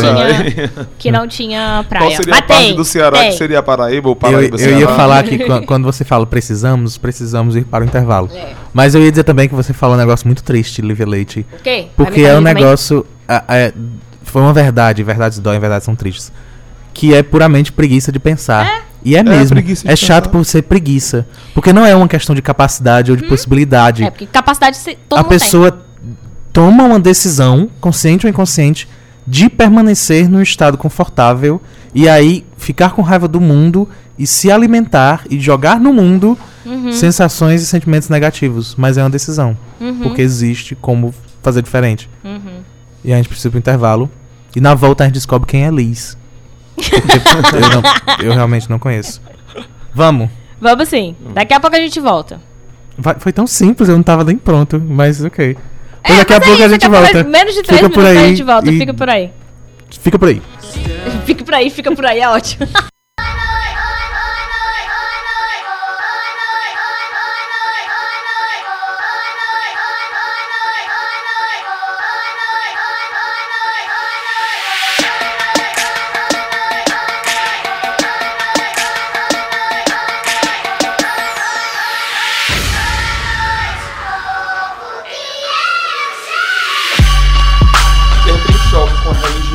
Ah, já ficar voltou. Voltou. Ele disse antes de começar e eu comecei. Por quê? Porque hoje é a data limite, mas eu não tenho limites. Eu faço do jeito que eu quiser, aqui o programa é meu. 106.5 FM, as estações no site Cariri. Desculpa, Lívia, o programa é nosso. É, eu fiquei esperando a parte, querida. Eu fiquei, Esta é a como assim eu fui banida? É essa a grande mudança. A data O limite programa era é meu, isso, o Lívia agora é não faz mais parte do programa. E não, a gente- Será que a gente chega ao embora. final? A gente sabe nem se chega ao final, Lívia, hoje, do programa. Que essa é a data Isso, mas eu limite. ia fazer um adendo. A data limite não é a- o fim da Terra, é o fim do mundo, como estão divulgando Ah. nas, na- nos, trop, nos tops, trends, é? É, nos trend topics. Isso, trend topping. É, o que é que vai acontecer? Tá bem é longe o microfone, tu deu empurrada nele. Não é a destruição da Terra em si, é a mudança do pensamento. É isso que vai significar. Hum. Pronto, ele tava segurando Até essa porque fala. o fim, da, o fim mesmo do mundo foi em 2012.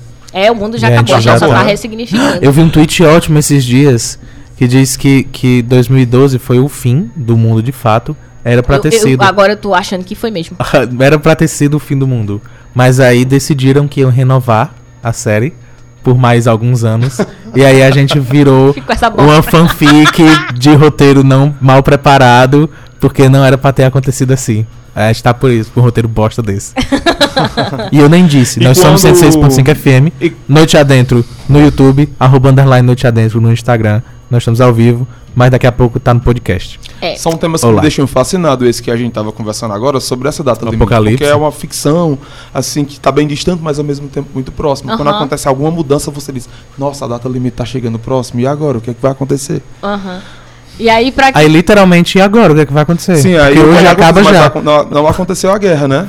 Até Pois hoje não aconteceu nenhum conflito Sei a não, nível faltam mundial. quatro horas pro Uhum. dia. É, ainda Vamos temos lá. quatro horas, vai que. Estão acionando, est- deve ter acho alguém que dá acio- tempo. próximo a acionar o botão que dispara uma, Eu um acho que dá tempo. Certas pessoas pre- precisam de muito menos pra fazer besteira. É mesmo. Inclusive, uma caneta Bic, por exemplo. Bom, a gente, durante o intervalo, tava comentando é, sobre esta data limite, né? O Vinícius estava nos Uhum. explicando. Então, se você seguiu pelo Instagram, você acompanhou, ou pelo YouTube você também acompanhou. Mas acho que ele resumiu bem na- depois que a gente entrou. Tipo, tem uma hora. Não é o fim, Puxa, deveria ter falado antes para os ouvintes sobre. não é o fim. Mas com certeza a galera vai conseguir encontrar na internet. A gente Não, mas é, na hoje internet, tá tendo- tudo É, tem muito acesso. Mas assim, é, não é tipo, o mundo vai explodir. O mundo vai acabar agora. Não é, É como se fim. fosse uma. É como se nós estivéssemos passando de fase. numa fase quase alegoricamente falando, do, de, um, de um gamer do Super Mario. Você tá passando de fase ali. Coisa que eu nunca consegui. Nem Até eu. hoje tenho Só raiva. fiquei na primeira fase. Até hoje tenho raiva. Você que é do Zodíaco, e é tipo assim, estamos entrando na era de aquário, uma coisa Mas assim. é, na verdade. Uma a- coisa, a- mudança de pensamento. A gente vai voltar. Eu vou fazer um link com o primeiro bloco, Ah. pra vocês verem como foi legal. A, a gente vai voltar para as nossas ideias preconcebidas e coisa que a mídia entrega pra gente. Porque se a gente fala de fim de algo, a gente imagina Um o mundo explodindo, e a Ah. gente imagina terremotos e tsunamis, e a gente imagina a destruição de tudo. Quando na verdade pode ser algo abstrato. É, pode ser uma questão é subjetiva e abstrato. espiritual. Então, não precisa ser o que o cinema É. nos entrega. Saia dos estereótipos. Sim. Essa é o resumo da nossa fala de hoje. É, a mudança de Inclusive, pensamento. use este programa que está sendo ótimo para fazer o seu dia limite. E amanhã Isso. virar uma pessoa melhor. E se sem a os mudança. limites. é, Eu leva- Sem os fiquei esperando. limites e as amarras. Eu fiquei esperando a conclusão. Eu falei, é só isso? Só use E é o programa? isso, pra quê? para acabar com os seus limites do seu pensamento. Isso, se a mudança do pensamento for essa, a quebra de um paradigma, por exemplo, de achar que eu faço parte do todo. Imagina, pe- pensou isso? Pe- Pensar dessa Aham. forma, digamos assim, melhor. Será, gente, que a gente Passo conseguiu do todo, explodir, mas- tipo, a, a, a- uma bolha na mente das pessoas? Será que Não a minha aconteceu data contigo, limite isso. Não aconteceu isso contigo nesse falar. Será que a data limite pra mim foi isso? Explodiu uma bolha na minha mente. E o de, que aconteceria com as Gente, é pessoas muita que não mudassem? Que não estivessem em sintonia Talvez elas com a não. mudança? É, talvez elas não Vocês já tenham se prestado perguntaram sobre atenção. Hoje, isso. até, até a data limite, É. essas pessoas se tornam presidentes. Depois de hoje, eu acho que depende de cada um de nós. Bom, vamos lá. Aqui no Instagram, o George tá por aqui. O Iliano tinha feito um comentário ainda sobre a primeira parte, né? Que ele tinha dito que a galera perdeu a, no- a total noção de nuance, generalização e especificação colocadas tudo no mesmo balaio. Isso é péssimo para qualquer debate. E aí também registraram a presença de Teresa Cândida, que acabou de chegar por aqui pelo Instagram. Eu acho que vai. Foi o Williano que falou? Foi, foi, foi, foi. Pronto, eu acho que vai bem além disso. É sim péssimo pra qualquer debate, mas é péssimo pra uma sociedade. É péssimo pra todo isso gente mundo, tá é chegando no péssimo pra do mundo. gente. Pois é. Porque é péssimo de verdade. Que sociedade nós somos? A gente falhou feio. Se a gente não consegue usar. Isso é empatia, isso é se colocar Isso literalmente. é- e a gente aceitar que a pessoa é diferente de você. Aham. A gente A gente fica- falhou com, com, com todo mundo. Eu queria muito que essa data limite fosse tipo assim: ah, acabou, chega. Mais significativa. É, tipo, Mas a gente fala muito em- na questão do, do eu, do ser humano, mas também tem o prisma da questão do- da Terra. Talvez a Terra já não aguente mais as explorações que estão sendo feitas no planeta. A Uhum. Terra é como se a natureza se voltasse contra, se fosse uma espécie de fim do mundo, né? aham. De algo material mesmo, de ser palpável, não Uhum. nessa questão abstrata. Eu vejo muito pela questão abstrata, mas aí vai de Eu gosto também. do cada um dessa abstrato. questão do É. ab- Gosto, gosto do de acreditar relativo. que hoje tá começando um novo dia onde as pessoas finalmente vão se respeitar. né? Pelo menos isso. Mas bora lá. Agora, nesse segundo momento, a gente começa um quadro que a gente fala que é pautado, mas, tipo, não significa mais ou menos sério do que o primeiro momento do programa. Não, é uma balbúrdia aqui. Né? É. que é o Isso Não Cai na Prova. Babúrdia pode, a zoeira que a gente acha errado. É. Então, olha só, se você não sabe, é, ou está chegando aqui neste segundo momento, Isso Não Cai na Prova é o meu canal no YouTube.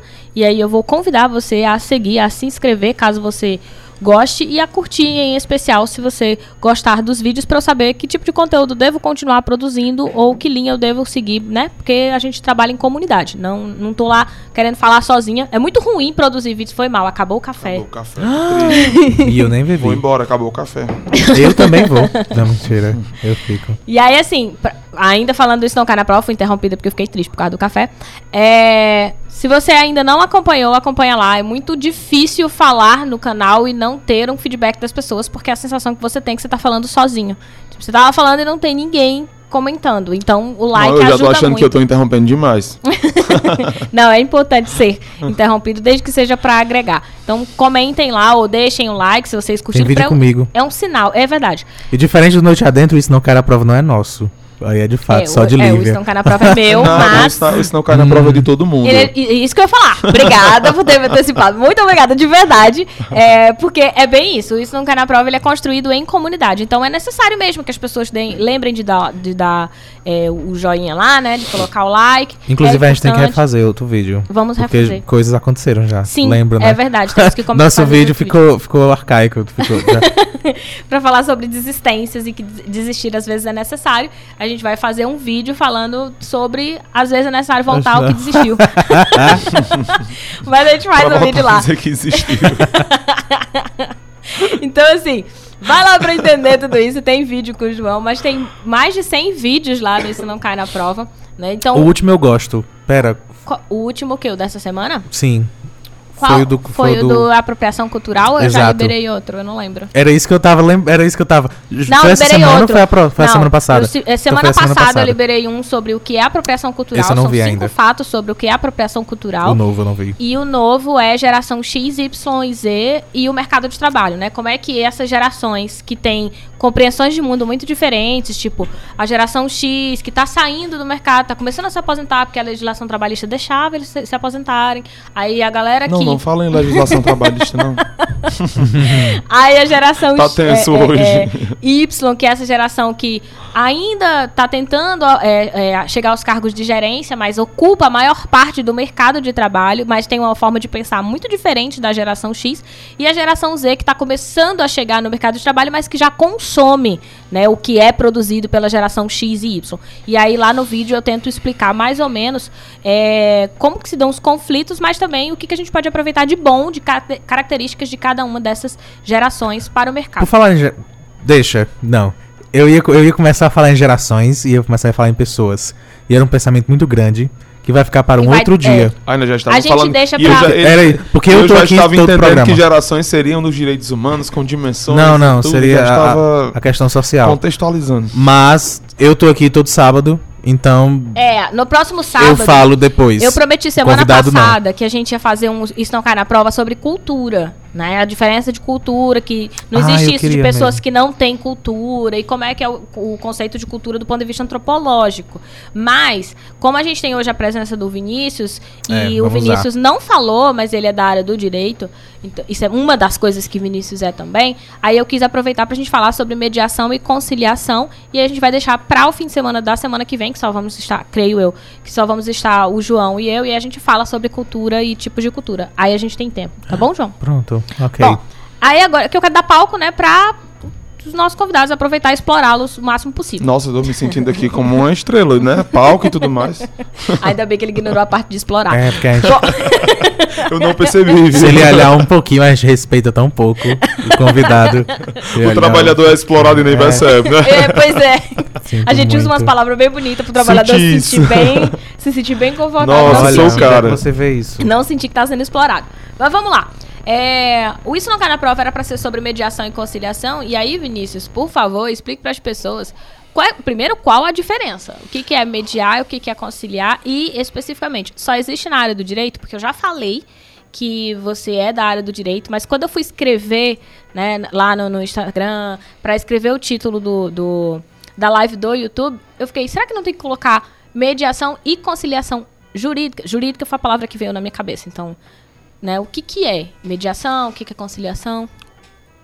É, quando eu falo em mediação e falo em conciliação, eu queria trazer primeiramente a questão da mediação, de forma de um contexto histórico, para melhor compreensão, para encaixar no, no, nosso cenário atual. É, quando eu estou falando em mediar, eu estou falando em facilitar.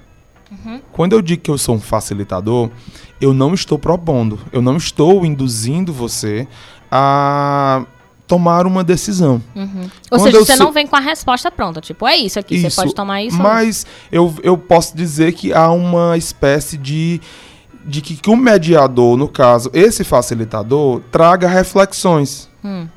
E através dessas reflexões, as partes ou pessoas envolvidas naquele problema, digamos assim, ou naquele conflito, elas cheguem a uma conclusão por si. É como ah. se o mediador trouxesse a reflexão, mas ao mesmo tempo ele estivesse distante, que o ideal para o conflito ser resolvido de forma satisfatória é que as partes, no, no caso, digamos assim, diretamente ignorassem que o, o facilitador, o mediador, tivesse ali. Uhum. Que as partes cheguem por si só àquela conclusão. Dando a um grosso modo, é como se, eu digo assim, a grosso modo, uhum. é, é como se os, o mediador fosse a mãe ou o pai que resolve o conflito dos filhos. Pronto, já ia perguntar, tipo, eu não consigo resolver meu problema só com o meu irmão, e aí. Precisa de um terceiro. Pronto. E esse terceiro fica lá sentado e orienta só assim. Não, não pode resolver dando um tapa. Não, mas aí eu ia adentrar no contexto histórico. Quando eu tô falando assim. Mas é que contexto fosse... histórico que eu posso dar um Isso. tapa? Isso. Quando eu estou falando assim, eu digo que a mediação faz, no sentido histórico, é algo bem antigo.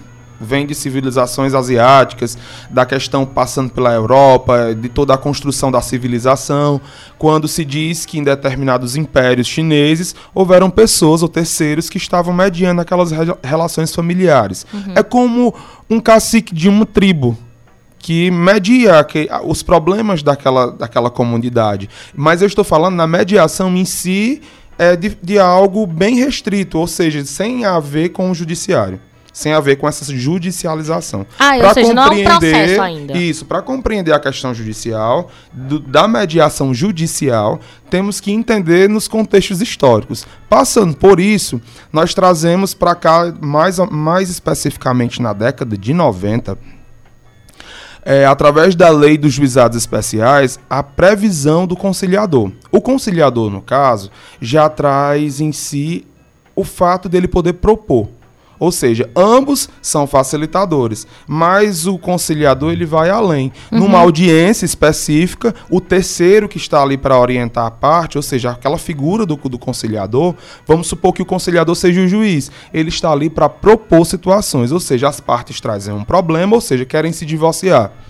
Mas aí o conciliador percebe que uma das partes é, podem fazer um acordo e aquele acordo é favorável para uma das partes. No caso, o mediador, mesmo visualizando que determinada pessoa teria um direito melhor naquele acordo, o mediador não pode é propor que diga, nossa, fulana, a sua, a sua, o, essa parte, esse acordo que está sendo feito para você é ótimo. Já uhum. o conciliador pode fazer, ó, senhora, a senhora Maria, faça que é muito bom para você. Isso é um contexto geral do que acontece em relação à mediação e à conciliação.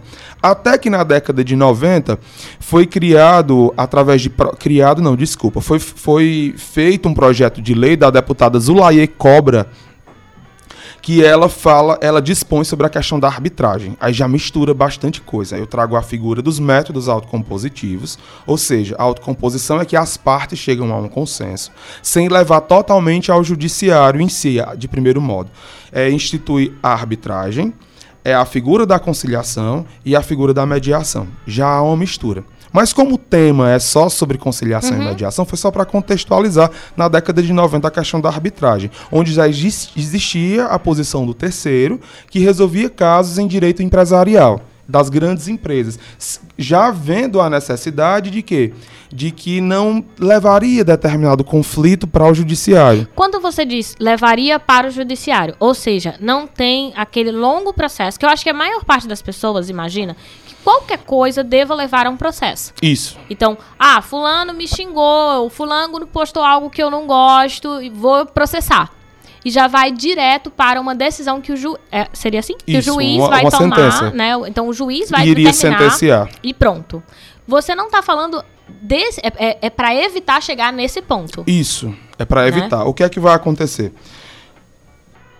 A partir do momento em que eu digo que a mediação é possível de resolver o conflito, é uma mudança de paradigma, porque já vem nos Estados Unidos já é corriqueiro essa questão de você não levar ao judiciário. Resolve administrativamente ou que extrajudicial, extrajudicialmente. É, nós temos a cultura no país de do termo que eu utilizo, que eu utilizo da literatura, é perde e ganha. Quando eu falo no termo perde e ganha, eu não sei se alguém já ouviu falar aqui, é, que as pessoas É vão ao marca de- judiciário, De, frios. as pessoas, as, pe- as pessoas vão ao as pessoas vão ao judiciário e dizem eu vou vencer o conflito, eu vou ganhar e ele vai perder. Ou seja, só eu quero vencer, independente do que vai acontecer com ele. Aham. Essa não é a solução. Aham. A mudança da mediação é a mudança do paradigma de que nós deixamos o perde-ganha para o ganha-ganha. Quando eu Sim. estou numa sessão de mediação, eu faço um determinado acordo. Por que, que eu digo que por mais que eu ceda num acordo, eu vou ganhar? Você pode pensar assim, não, mas se eu ceder, eu não estou com o meu direito. Eu vou estar perdendo algo. Pode ser a- o pensamento da pessoa que está ali no momento, que vai Aham. ingressar com a determinada ação. Mas aí quando você chega e cede naquele espaço, você cede, vamos supor, eu tenho direito a 100 mil reais, mas a pessoa não vai ter esse dinheiro para me pagar. Se ela me pagar 80 mil, eu vou receber. Tá, vamos Um dar exemplo. nomes. Vamos Aí- dar nomes. Por exemplo, Lívia quer processar é, alguém que tá devendo 100 reais a ela. Tá? João que tá devendo 100 mil reais a ela. O- o- Opa, querida. Tá? É um exemplo, só Não. pra galera, pra ficar mais fácil pra galera. Aí, nesse processo judicial... Lívia tá processando o João porque disse que o programa era só dele. Pronto. Aí ela quer 100 mil de indenização.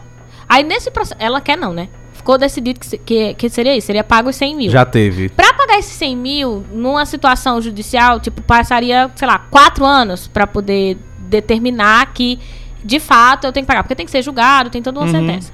E aí o acordo. A palavra é acordo? Isso, um termo de acordo. Um termo de acordo pra que eu, de repente, receba 85 mil sem ter que passar Não, por o esses... juiz julgando seria, no caso, uma sentença.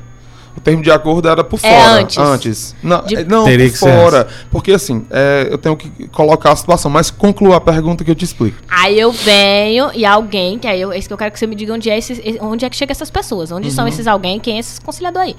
Aí chega uma pessoa e diz assim, olha, Lívia, é, se tu receber 85 mil, tu pode receber, ele não pode te pagar 100 mil.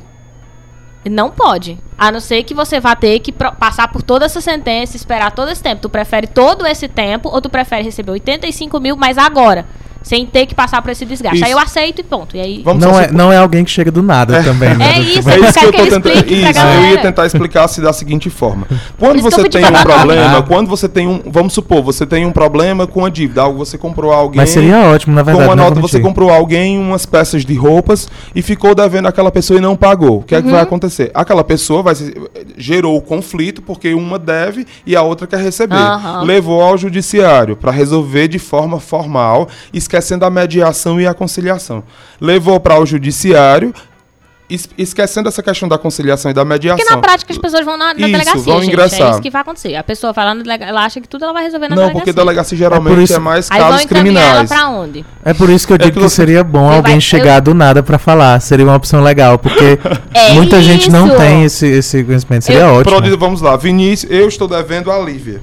Eu estou devendo a Lívia. E a gente vai usar o programa Isso, cobrar. E Li- a- nós estamos aqui no momento e- de, de que Lívia disse: Ah, como Vinícius não me pagou, eu vou ingressar no judiciário para ele me pagar. Ou seja, uma um ação de cobrança. Um advogado ou um defensor público. Certo. Chegou no, na- no determinado órgão com a peça, ou seja, um pedido escrito para que o Uhum. O juiz que julgue. escreveu, tudo Isso, bonitinho. isso esquecendo da mediação e da conciliação. Uhum. Chegou lá, o juiz resolveria. Com uma determinada audiência, ele iria resolver a situação mediante sentença. Certo. Vamos supor que isso não aconteceu porque Lívia achava que receberia o direito dela, ou seja, o que estava sendo, o que Vinícius devia para ela, Uhum. em seis meses. Mas aquela ação durou Cinco anos. Que pode acontecer. Ou seja, isso o que é que vai. Não, acontece. Não é que pode, vai acontecer.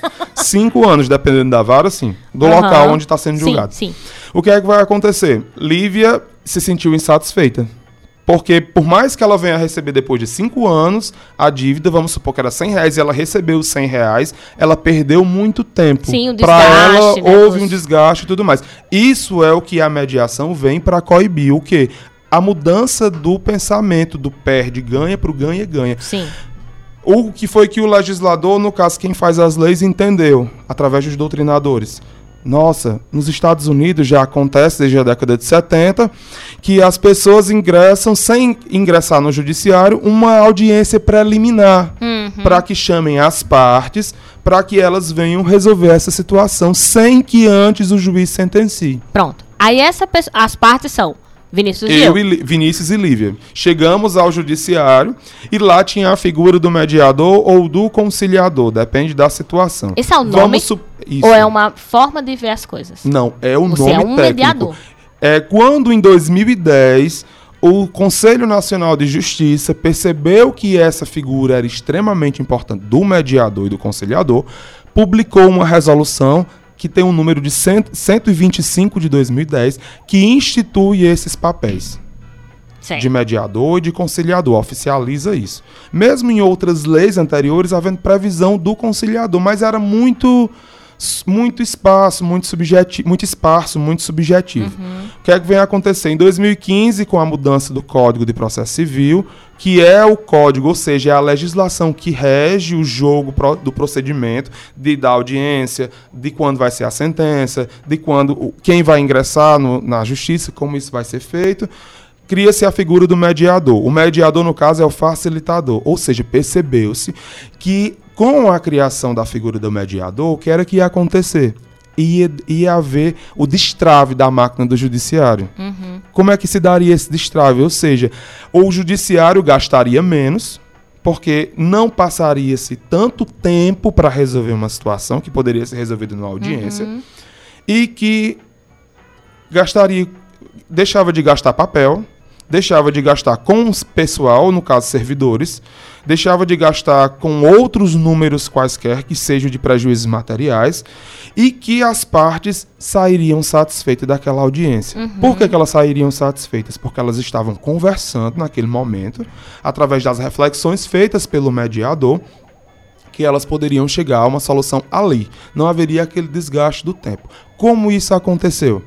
Através dessas situações legais e tudo mais, trago um exemplo do que acontece no Sejusc, que é aquela resolução que eu disse 125 de 2010, previu que a criação do mediador, do conciliador, do- dos núcleos em cada estado e Núcleo de quê? um núcleo permanente de solução de conflitos, que é adequado para o quê? Para lançar diretriz, estabelecer planejamento, para que o Sejusc execute a, a mediação em si. O que é ser O justo? Sejusc, Centro Judiciário de Solução de Conflitos e Cidadania.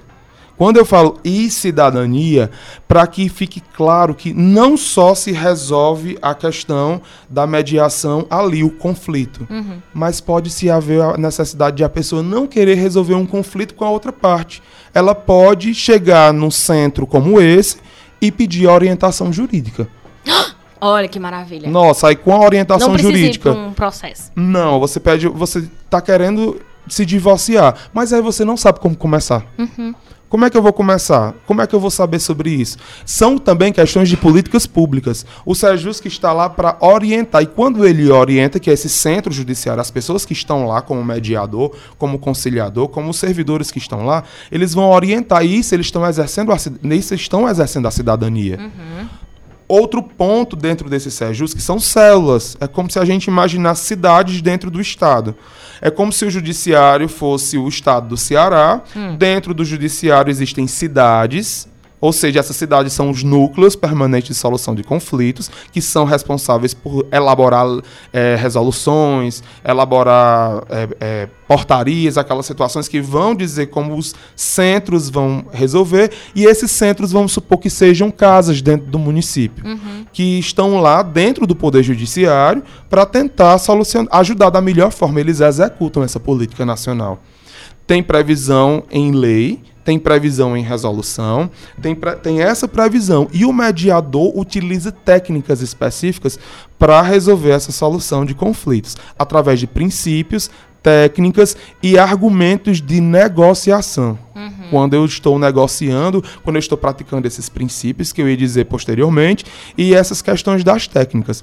E isso é de muita importância porque é mais sobre essa questão, além de tirar o prejuízo para o judiciário, ou seja, para que o judiciário, não dizendo que um, um divórcio não seja importante, mas você compara um divórcio, uma situação de o casal quer se divorciar, não comparando um direito com o outro, é um exemplo. É, uhum. O judiciário em si se preocuparia com questões extremamente importantes, por exemplo, como uma questão que envolva uma corrupção endêmica num determinado uhum. setor. Você já imaginou a magnitude? Porque um divórcio representaria um prejuízo para as partes. Complexidade, é isso? e uma, uma situação que envolveria uma questão de corrupção endêmica em determinados setor de uma estatal ou de um órgão público, por exemplo, uhum. demanda tempo para esses servidores e juízes capacitados para aquilo. Uhum. Entende? E aí, tipo, num divórcio, não é que o divórcio não é importante, Isso. só que você sabe que ali tem as partes que estão querendo, o que, que elas estão querendo, não tem que ser investigado muita coisa, a não ser é, o, como dividir. Seria isso, né? Eu tipo, vejo é a assim. realidade do judiciário é, é, bem de perto. Quando eu olho, porque eu sou mediador. Ah, gente, é, é por isso eu, que ele tá isso. falando de mediação. eu sou mediador e tenho um curso específico de mediação e conciliação. Que para ser mediador, há necessidade de ter nível superior. É, em qualquer área? A, não.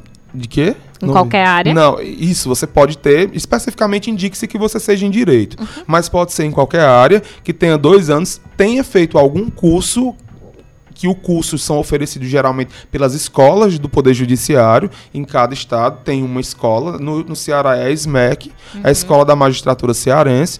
E eles dão um curso, dão, ofertam esse curso, que tem fases, é um curso complexo de se fazer. E hoje em dia o curso se dá mais, se dá mais difícil de se fazer por conta da acessibilidade a ele.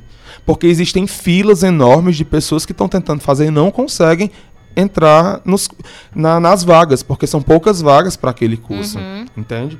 Aí. E tu terminou esse curso? Terminei o curso e estava já há dois anos formado, então já tinha o, o requisito e você tem que se cadastrar nas plataformas do CNJ, uhum. ou seja, que é o Conselho Nacional de Justiça, que exige que você seja cadastrado e tenha aquela. Porque você está ali de forma específica resolvendo conflitos, está resolvendo direitos. Você não é o juiz tá? Mas você uhum. pode resolver, você pode manejar aquilo. Então, além de você ter um conhecimento de negociação, algo que o curso oferta, você tem que ter também conhecimentos de forma jurídica, pelo menos um conhecimento para tentar resolver aquela situação. Uhum. No SEJUS que exige muito, porque geralmente você pauta muito em direito de família. Quando uhum. eu digo uhum. direito de família, é resolução de conflitos, é, divórcio, alimentos, guarda, que envolvem mágoas que estão ali nas pessoas. É, por muitos outros problemas. Então, o mediador, o mediador além de ser facilitador para essa reflexão, ele tem que ouvir muito bem. É o que a gente fala de hum. escutativa. Quando eu estou falando que eu tenho a escutativa, que é uma das técnicas, eu estou não só ouvindo a pessoa, mas além de ouvi-la, eu estou verificando através da voz dela o que ela tem por trás do que ela está dizendo, uhum. para que eu gere eu ouvindo e mostrando que eu sei, ah, é, a senhora disse isso certo.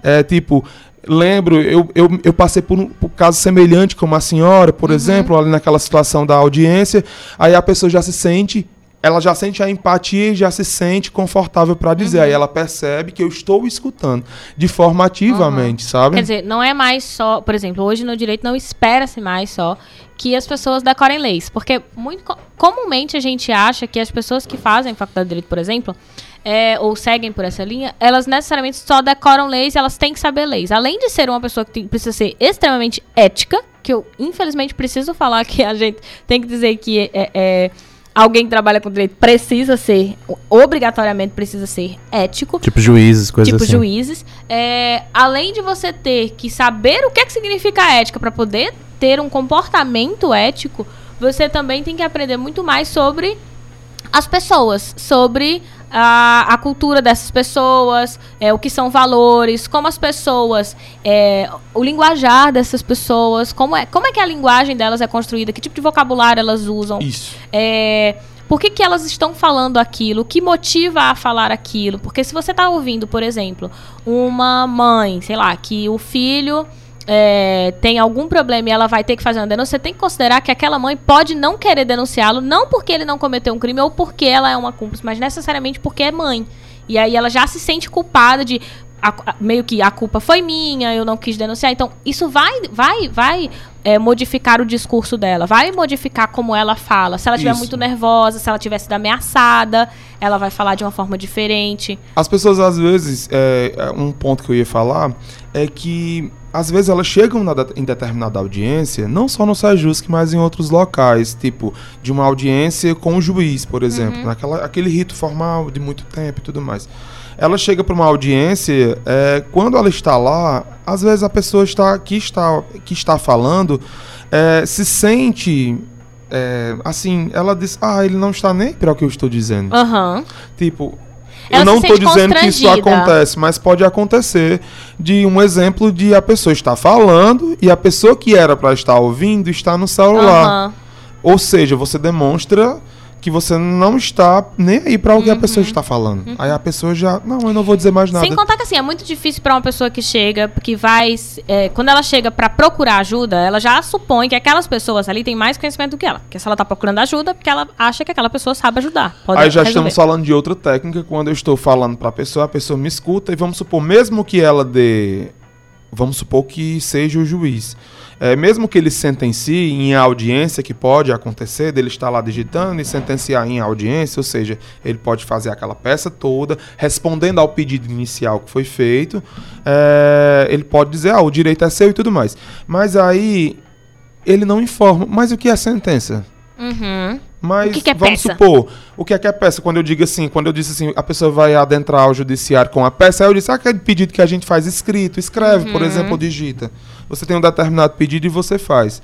É, outro ponto. O fato é, de você só parar para explicar essas pequenas coisas faz isso. com que ela se sinta mais confortável naquele Dentro ambiente. do Sejus, que você exerce essa cidadania, eu acho super interessante ter na, na sigla o termo C. Sejus, que no final, uhum. cidadania quando eu, te, eu sinto a necessidade, porque eu, eu, eu visualizava essa situação, sabia que as partes saí, saíam de lá insatisfeitas, de verdade. Porque o intuito é você pacificar socialmente o conflito. Uhum. É como se analogicamente a gente falasse, é, a, fazendo uma analogia, que o conflito, se não for resolvido, ele faz uma espiral. Uhum. De caderno, uma espiralzinha sim, de caderno. Sim. É, sem fim, é infinito enquanto não é resolvido. Às vezes há a sentença, há a decisão do juiz, mas a pessoa mesmo assim não se sente -se satisfeita. Uhum. Recebeu o dinheiro, mas está insatisfeita porque perdeu muito tempo da vida uhum. esperando aquela situação. E quando eu digo isso, eu digo que as partes estavam insatisfeitas com aquela situação, ou seja, o, o, a pacificação social não aconteceu. Tem muitas pessoas que ganham é, o seu direito, digamos assim, nessa questão do perde-ganha, ela ganhou e a outra perdeu, mas aí a, a parte que perdeu vai estar insatisfeita e mesmo a parte que ganhou está. Ah, devia não ter passado por isso, uhum. perdi muito tempo. É, dessa questão, dessa geração perde-ganha. E quando eu estava falando da questão que outra técnica é quando, explicando os termos, dá-se o nome de decisão informada.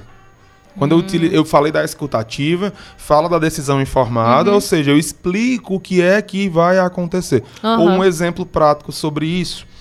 Estou no Sejus, que exercendo a minha cidadania como mediador, as partes estão em audiência. Outro detalhe antes de explicar o que eu ia explicar. É, a mesa é redonda. Por que, que a mesa é redonda na audiência?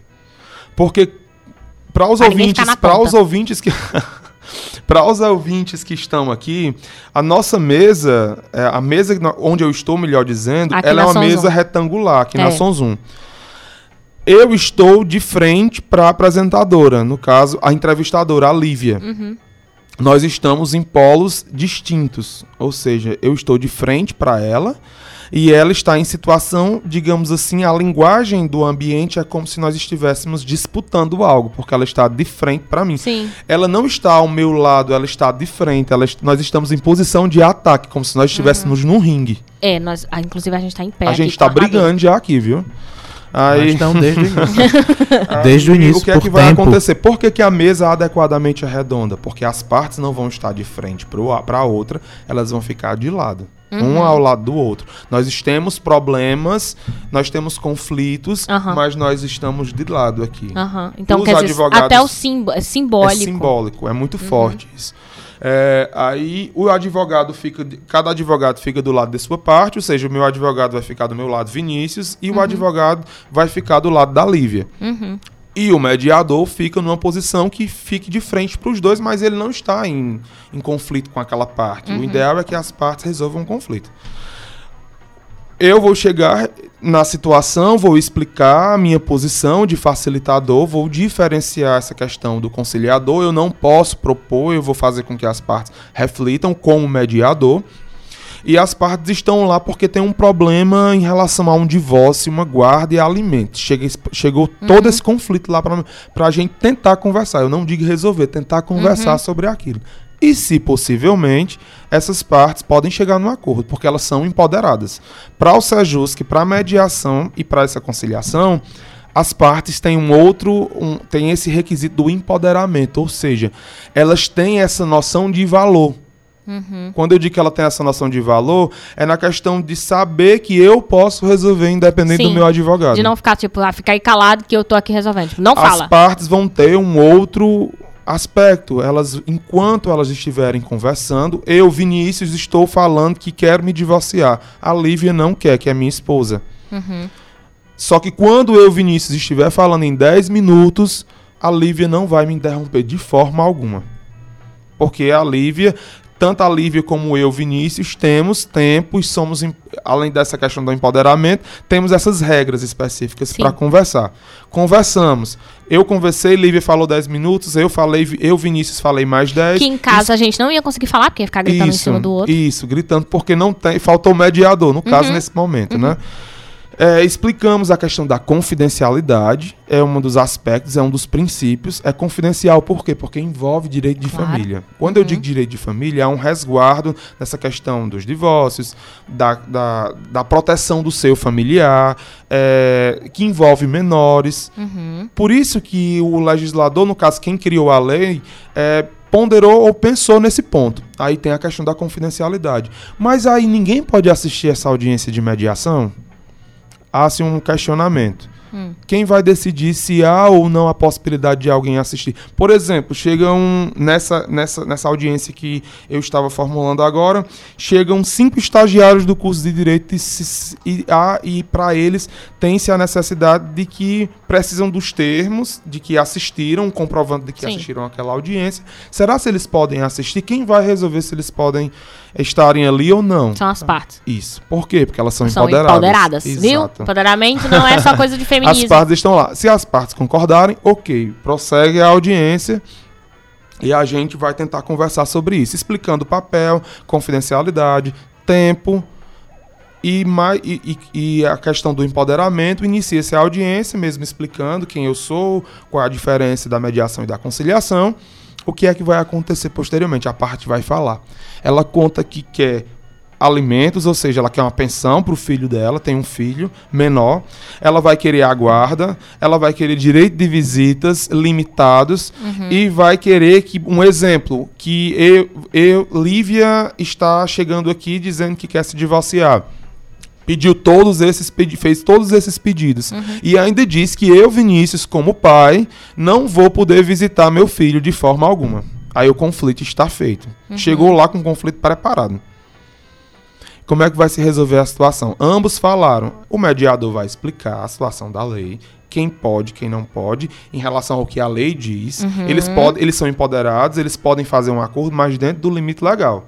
Por isso dentro que tem que ter um. Isso. um E o mediador mediador um tem, seja preparado é embasado é, Sempre em leis, isso, não em em, legislações, de forma específica. não em, em- em valores, não em... Ah, eu gosto mais de fulano. Outro ponto, a Lívia foi bem pertinente. A imparcialidade do mediador. Uhum. Ele tem que ser imparcial e o mediador tem que mostrar para as partes que é imparcial. Não só dizendo que é imparcial, mas nos trejeitos de falar Que com aí as partes. é outra coisa que ah, exige de preparação, né? Porque você precisa. Aí eu tô, eu tô sempre puxando a sardinha para ciências humanas, né? De que a gente precisa aprender e a ciência ajuda bastante a gente a identificar isso, que quando a gente fala de imparcialidade, não é simplesmente eu não conheço e ali eu tô na minha.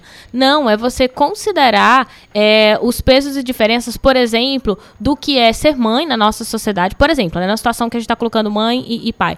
Que quando você coloca, ah, vamos dividir igualzinho para cada um. O peso social para o que significa ser mãe e o peso social para o que significa ser pai precisa ser levado em conta também. Porque, por exemplo, muita gente diz assim: ah, mas é porque é mãe, todo mundo favorece. Ah, é porque o filho sempre vai ficar com a mãe. Mas não é levado em conta também o fato da própria construção social sobre quem é a mãe, qua- quais as cargas que a mãe leva, a quantidade de trabalho que a mãe. Porque além do trabalho fora de casa, o trabalho dentro de casa, que ainda no Brasil as mulheres trabalham muito mais do que os homens quando você vai fazer essa soma no total. Isso deve hoje ser levado em conta também né, nesse tipo de, de, de, de, de mediação?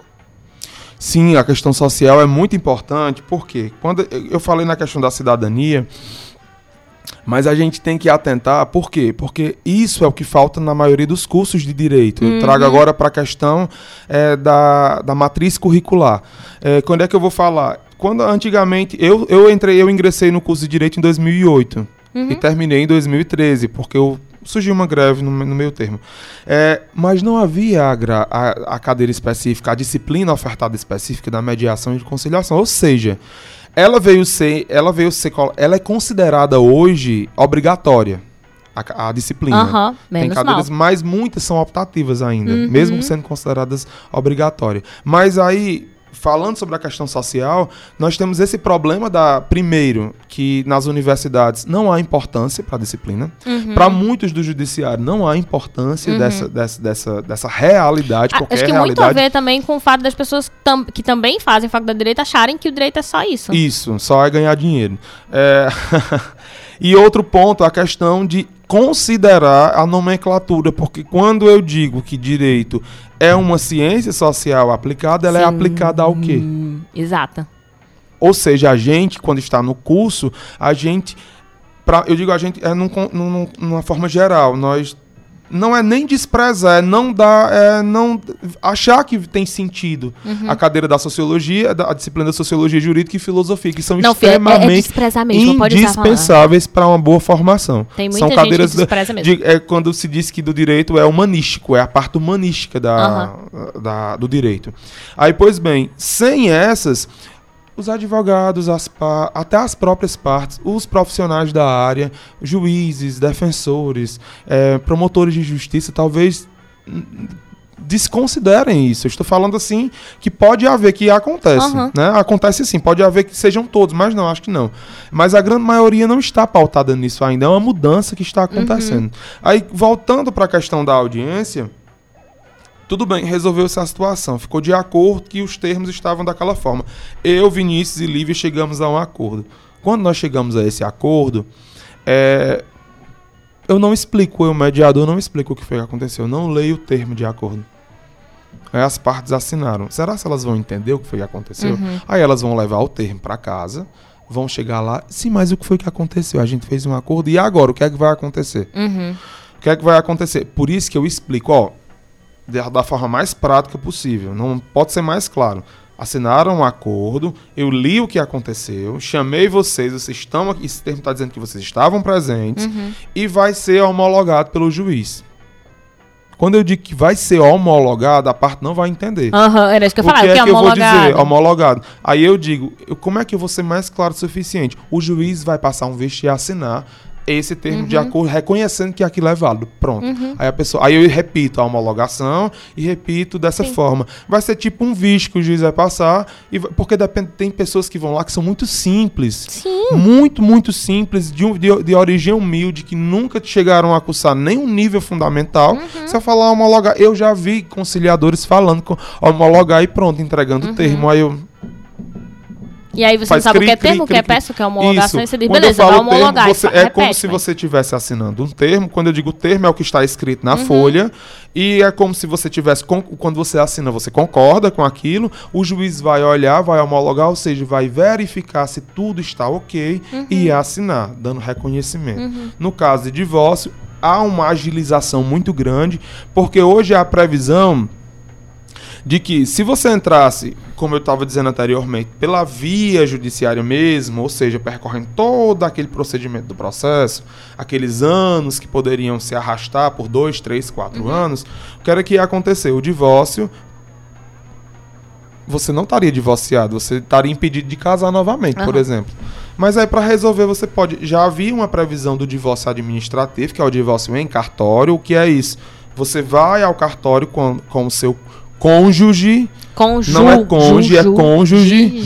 é, vai com o seu parceiro ou a pessoa com qual você está casada, resolveria aquilo de forma administrativa, ou seja, quando eu digo administrativa é fora da justiça. Sim. Você vai ao, ao cartório, Uhum. onde você se casou, se você não tiver filhos menores e se você não tiver bens a partilhar. Aí você pode se divorciar. Aí Eu é digo no fácil, mesmo tipo- dia, porque você vai no cartório e assina E no é. mesmo dia. É, mas o que, é que acontece? Tem um alto custo. Se de forma você que particular, paga, né? você paga Você advogado, paga- você não pode ir só sem o advogado. Sim. Mas aí tem a defensoria pública para exercer a cidadania e a justiça. Mas aí o que é que vai acontecer? No Iguatu, em caso específico de onde eu moro, que eu sou mediador do Sejusc de Iguatu, Ah, é importante dizer. é, por mais que a defensoria fique anexa ao fórum, os atendimentos são de um- uma vez por semana, na quarta-feira. Aí a fila na quarta-feira para atendimento. Ninguém tem problema, ninguém vai resolver nada, ninguém precisa do advogado para nada. Aí a quarta-feira, será que todos e vão sair satisfeitos se, por exemplo, atendem sete pessoas por, por manhã e só atende naquela manhã? Quando eu digo atender, é a pessoa, o defensor receber a pessoa que está com um problema, ouvi-la e utilizar o método jurídico mais adequado. Uhum. Ou seja, vai se divorciar em cartório. Nós precisamos do advogado, que o defensor público é um advogado mais público concursado. É, o que é que vai acontecer? Que assiste as pessoas que são pobres na forma da lei ou hipossuficientes. É, não cumpre a finalidade. Uma coisa que era para resolver rápido vai passar mais Sim. um ano ou dois. Uhum. Aí com o Sejusc já resolve. Aí a defensoria diz: Não, mas se lá no Sejusc, que é do lado, ó, naquele prédio ali ao lado, Você a gente já pode resolver de forma mais rápida. Aí a pessoa já vai, já, já é atendida naquele espaço, naquele centro, e as pessoas é, ingressam com essa situação e resolve como vai ser. Chegamos no ponto da homologação do juiz, como é que isso vai ser resolvido? Ó, a gente explica. Ó, vai ser passado o visto, ou seja, vai ser homologado pelo juiz esse termo de acordo. O acordo vai ser enviado, é porque está homologado, tem força de lei. É, vai ser enviado para o cartório de onde vocês casaram. E lá eles vão proceder é, pelo seu divórcio, ou seja, vão averbar. Quando eu digo averbar, eu estou colocando no verso da minha certidão Sim. de casamento um termo dizendo que eu Legalmente, estou eu estou divorciado. divorciado. Não é solteiro, é divorciado. Uhum. Pois bem, aí isso acontece. Aí como é que eu vou fazer? Você vem aqui no Sejus posteriormente, cerca de 20 a 30 dias. Olha, 20 a 30 dias para Uma coisa que era Quatro 3, anos. 4 anos. que pode acontecer em menos tempo, mas Aham. a- não é a regra, é a exceção. Você está divorciado e você Uhum. solucionou a problemática. Não precisou de, precisa do advogado sempre para orientação, se você puder pagar. Ou do defensor público, se você assim, assim preferir. Mas você pode resolver lá numa simples conversa. Uhum. E por falar em resolver logo, É, O programa chegou ao fim. fim. Vai ter que pre- precisar chegar Nossa, ao fim. passo já chegou ao Já. fim. Nós É, passamos do fim. Foi. Nós passamos Mas do veja, fim, na verdade. Eu acho assim que é, primeiro deu pra entender minimamente que a, o direito ele está ele é diferente, né? Ele vem se modificando, se adequando à sociedade, principalmente tentando desafogar e desconstruir aquela ideia de que o judiciário não presta e que não adianta você. É, que tudo que a gente vai fazer tem que processar e principalmente que não adianta processar porque não vai resolver. É a mudança da ideia, né? É a mudança da é ideia de que de vamos resolver, mas vamos resolver da melhor forma para todo mundo, de uma maneira mais rápida. Ah, no Crato tem Sejusc, viu? Tem? Tá no fórum. Pronto, então tem, tem no Crato também, para você que é da região do Cariri.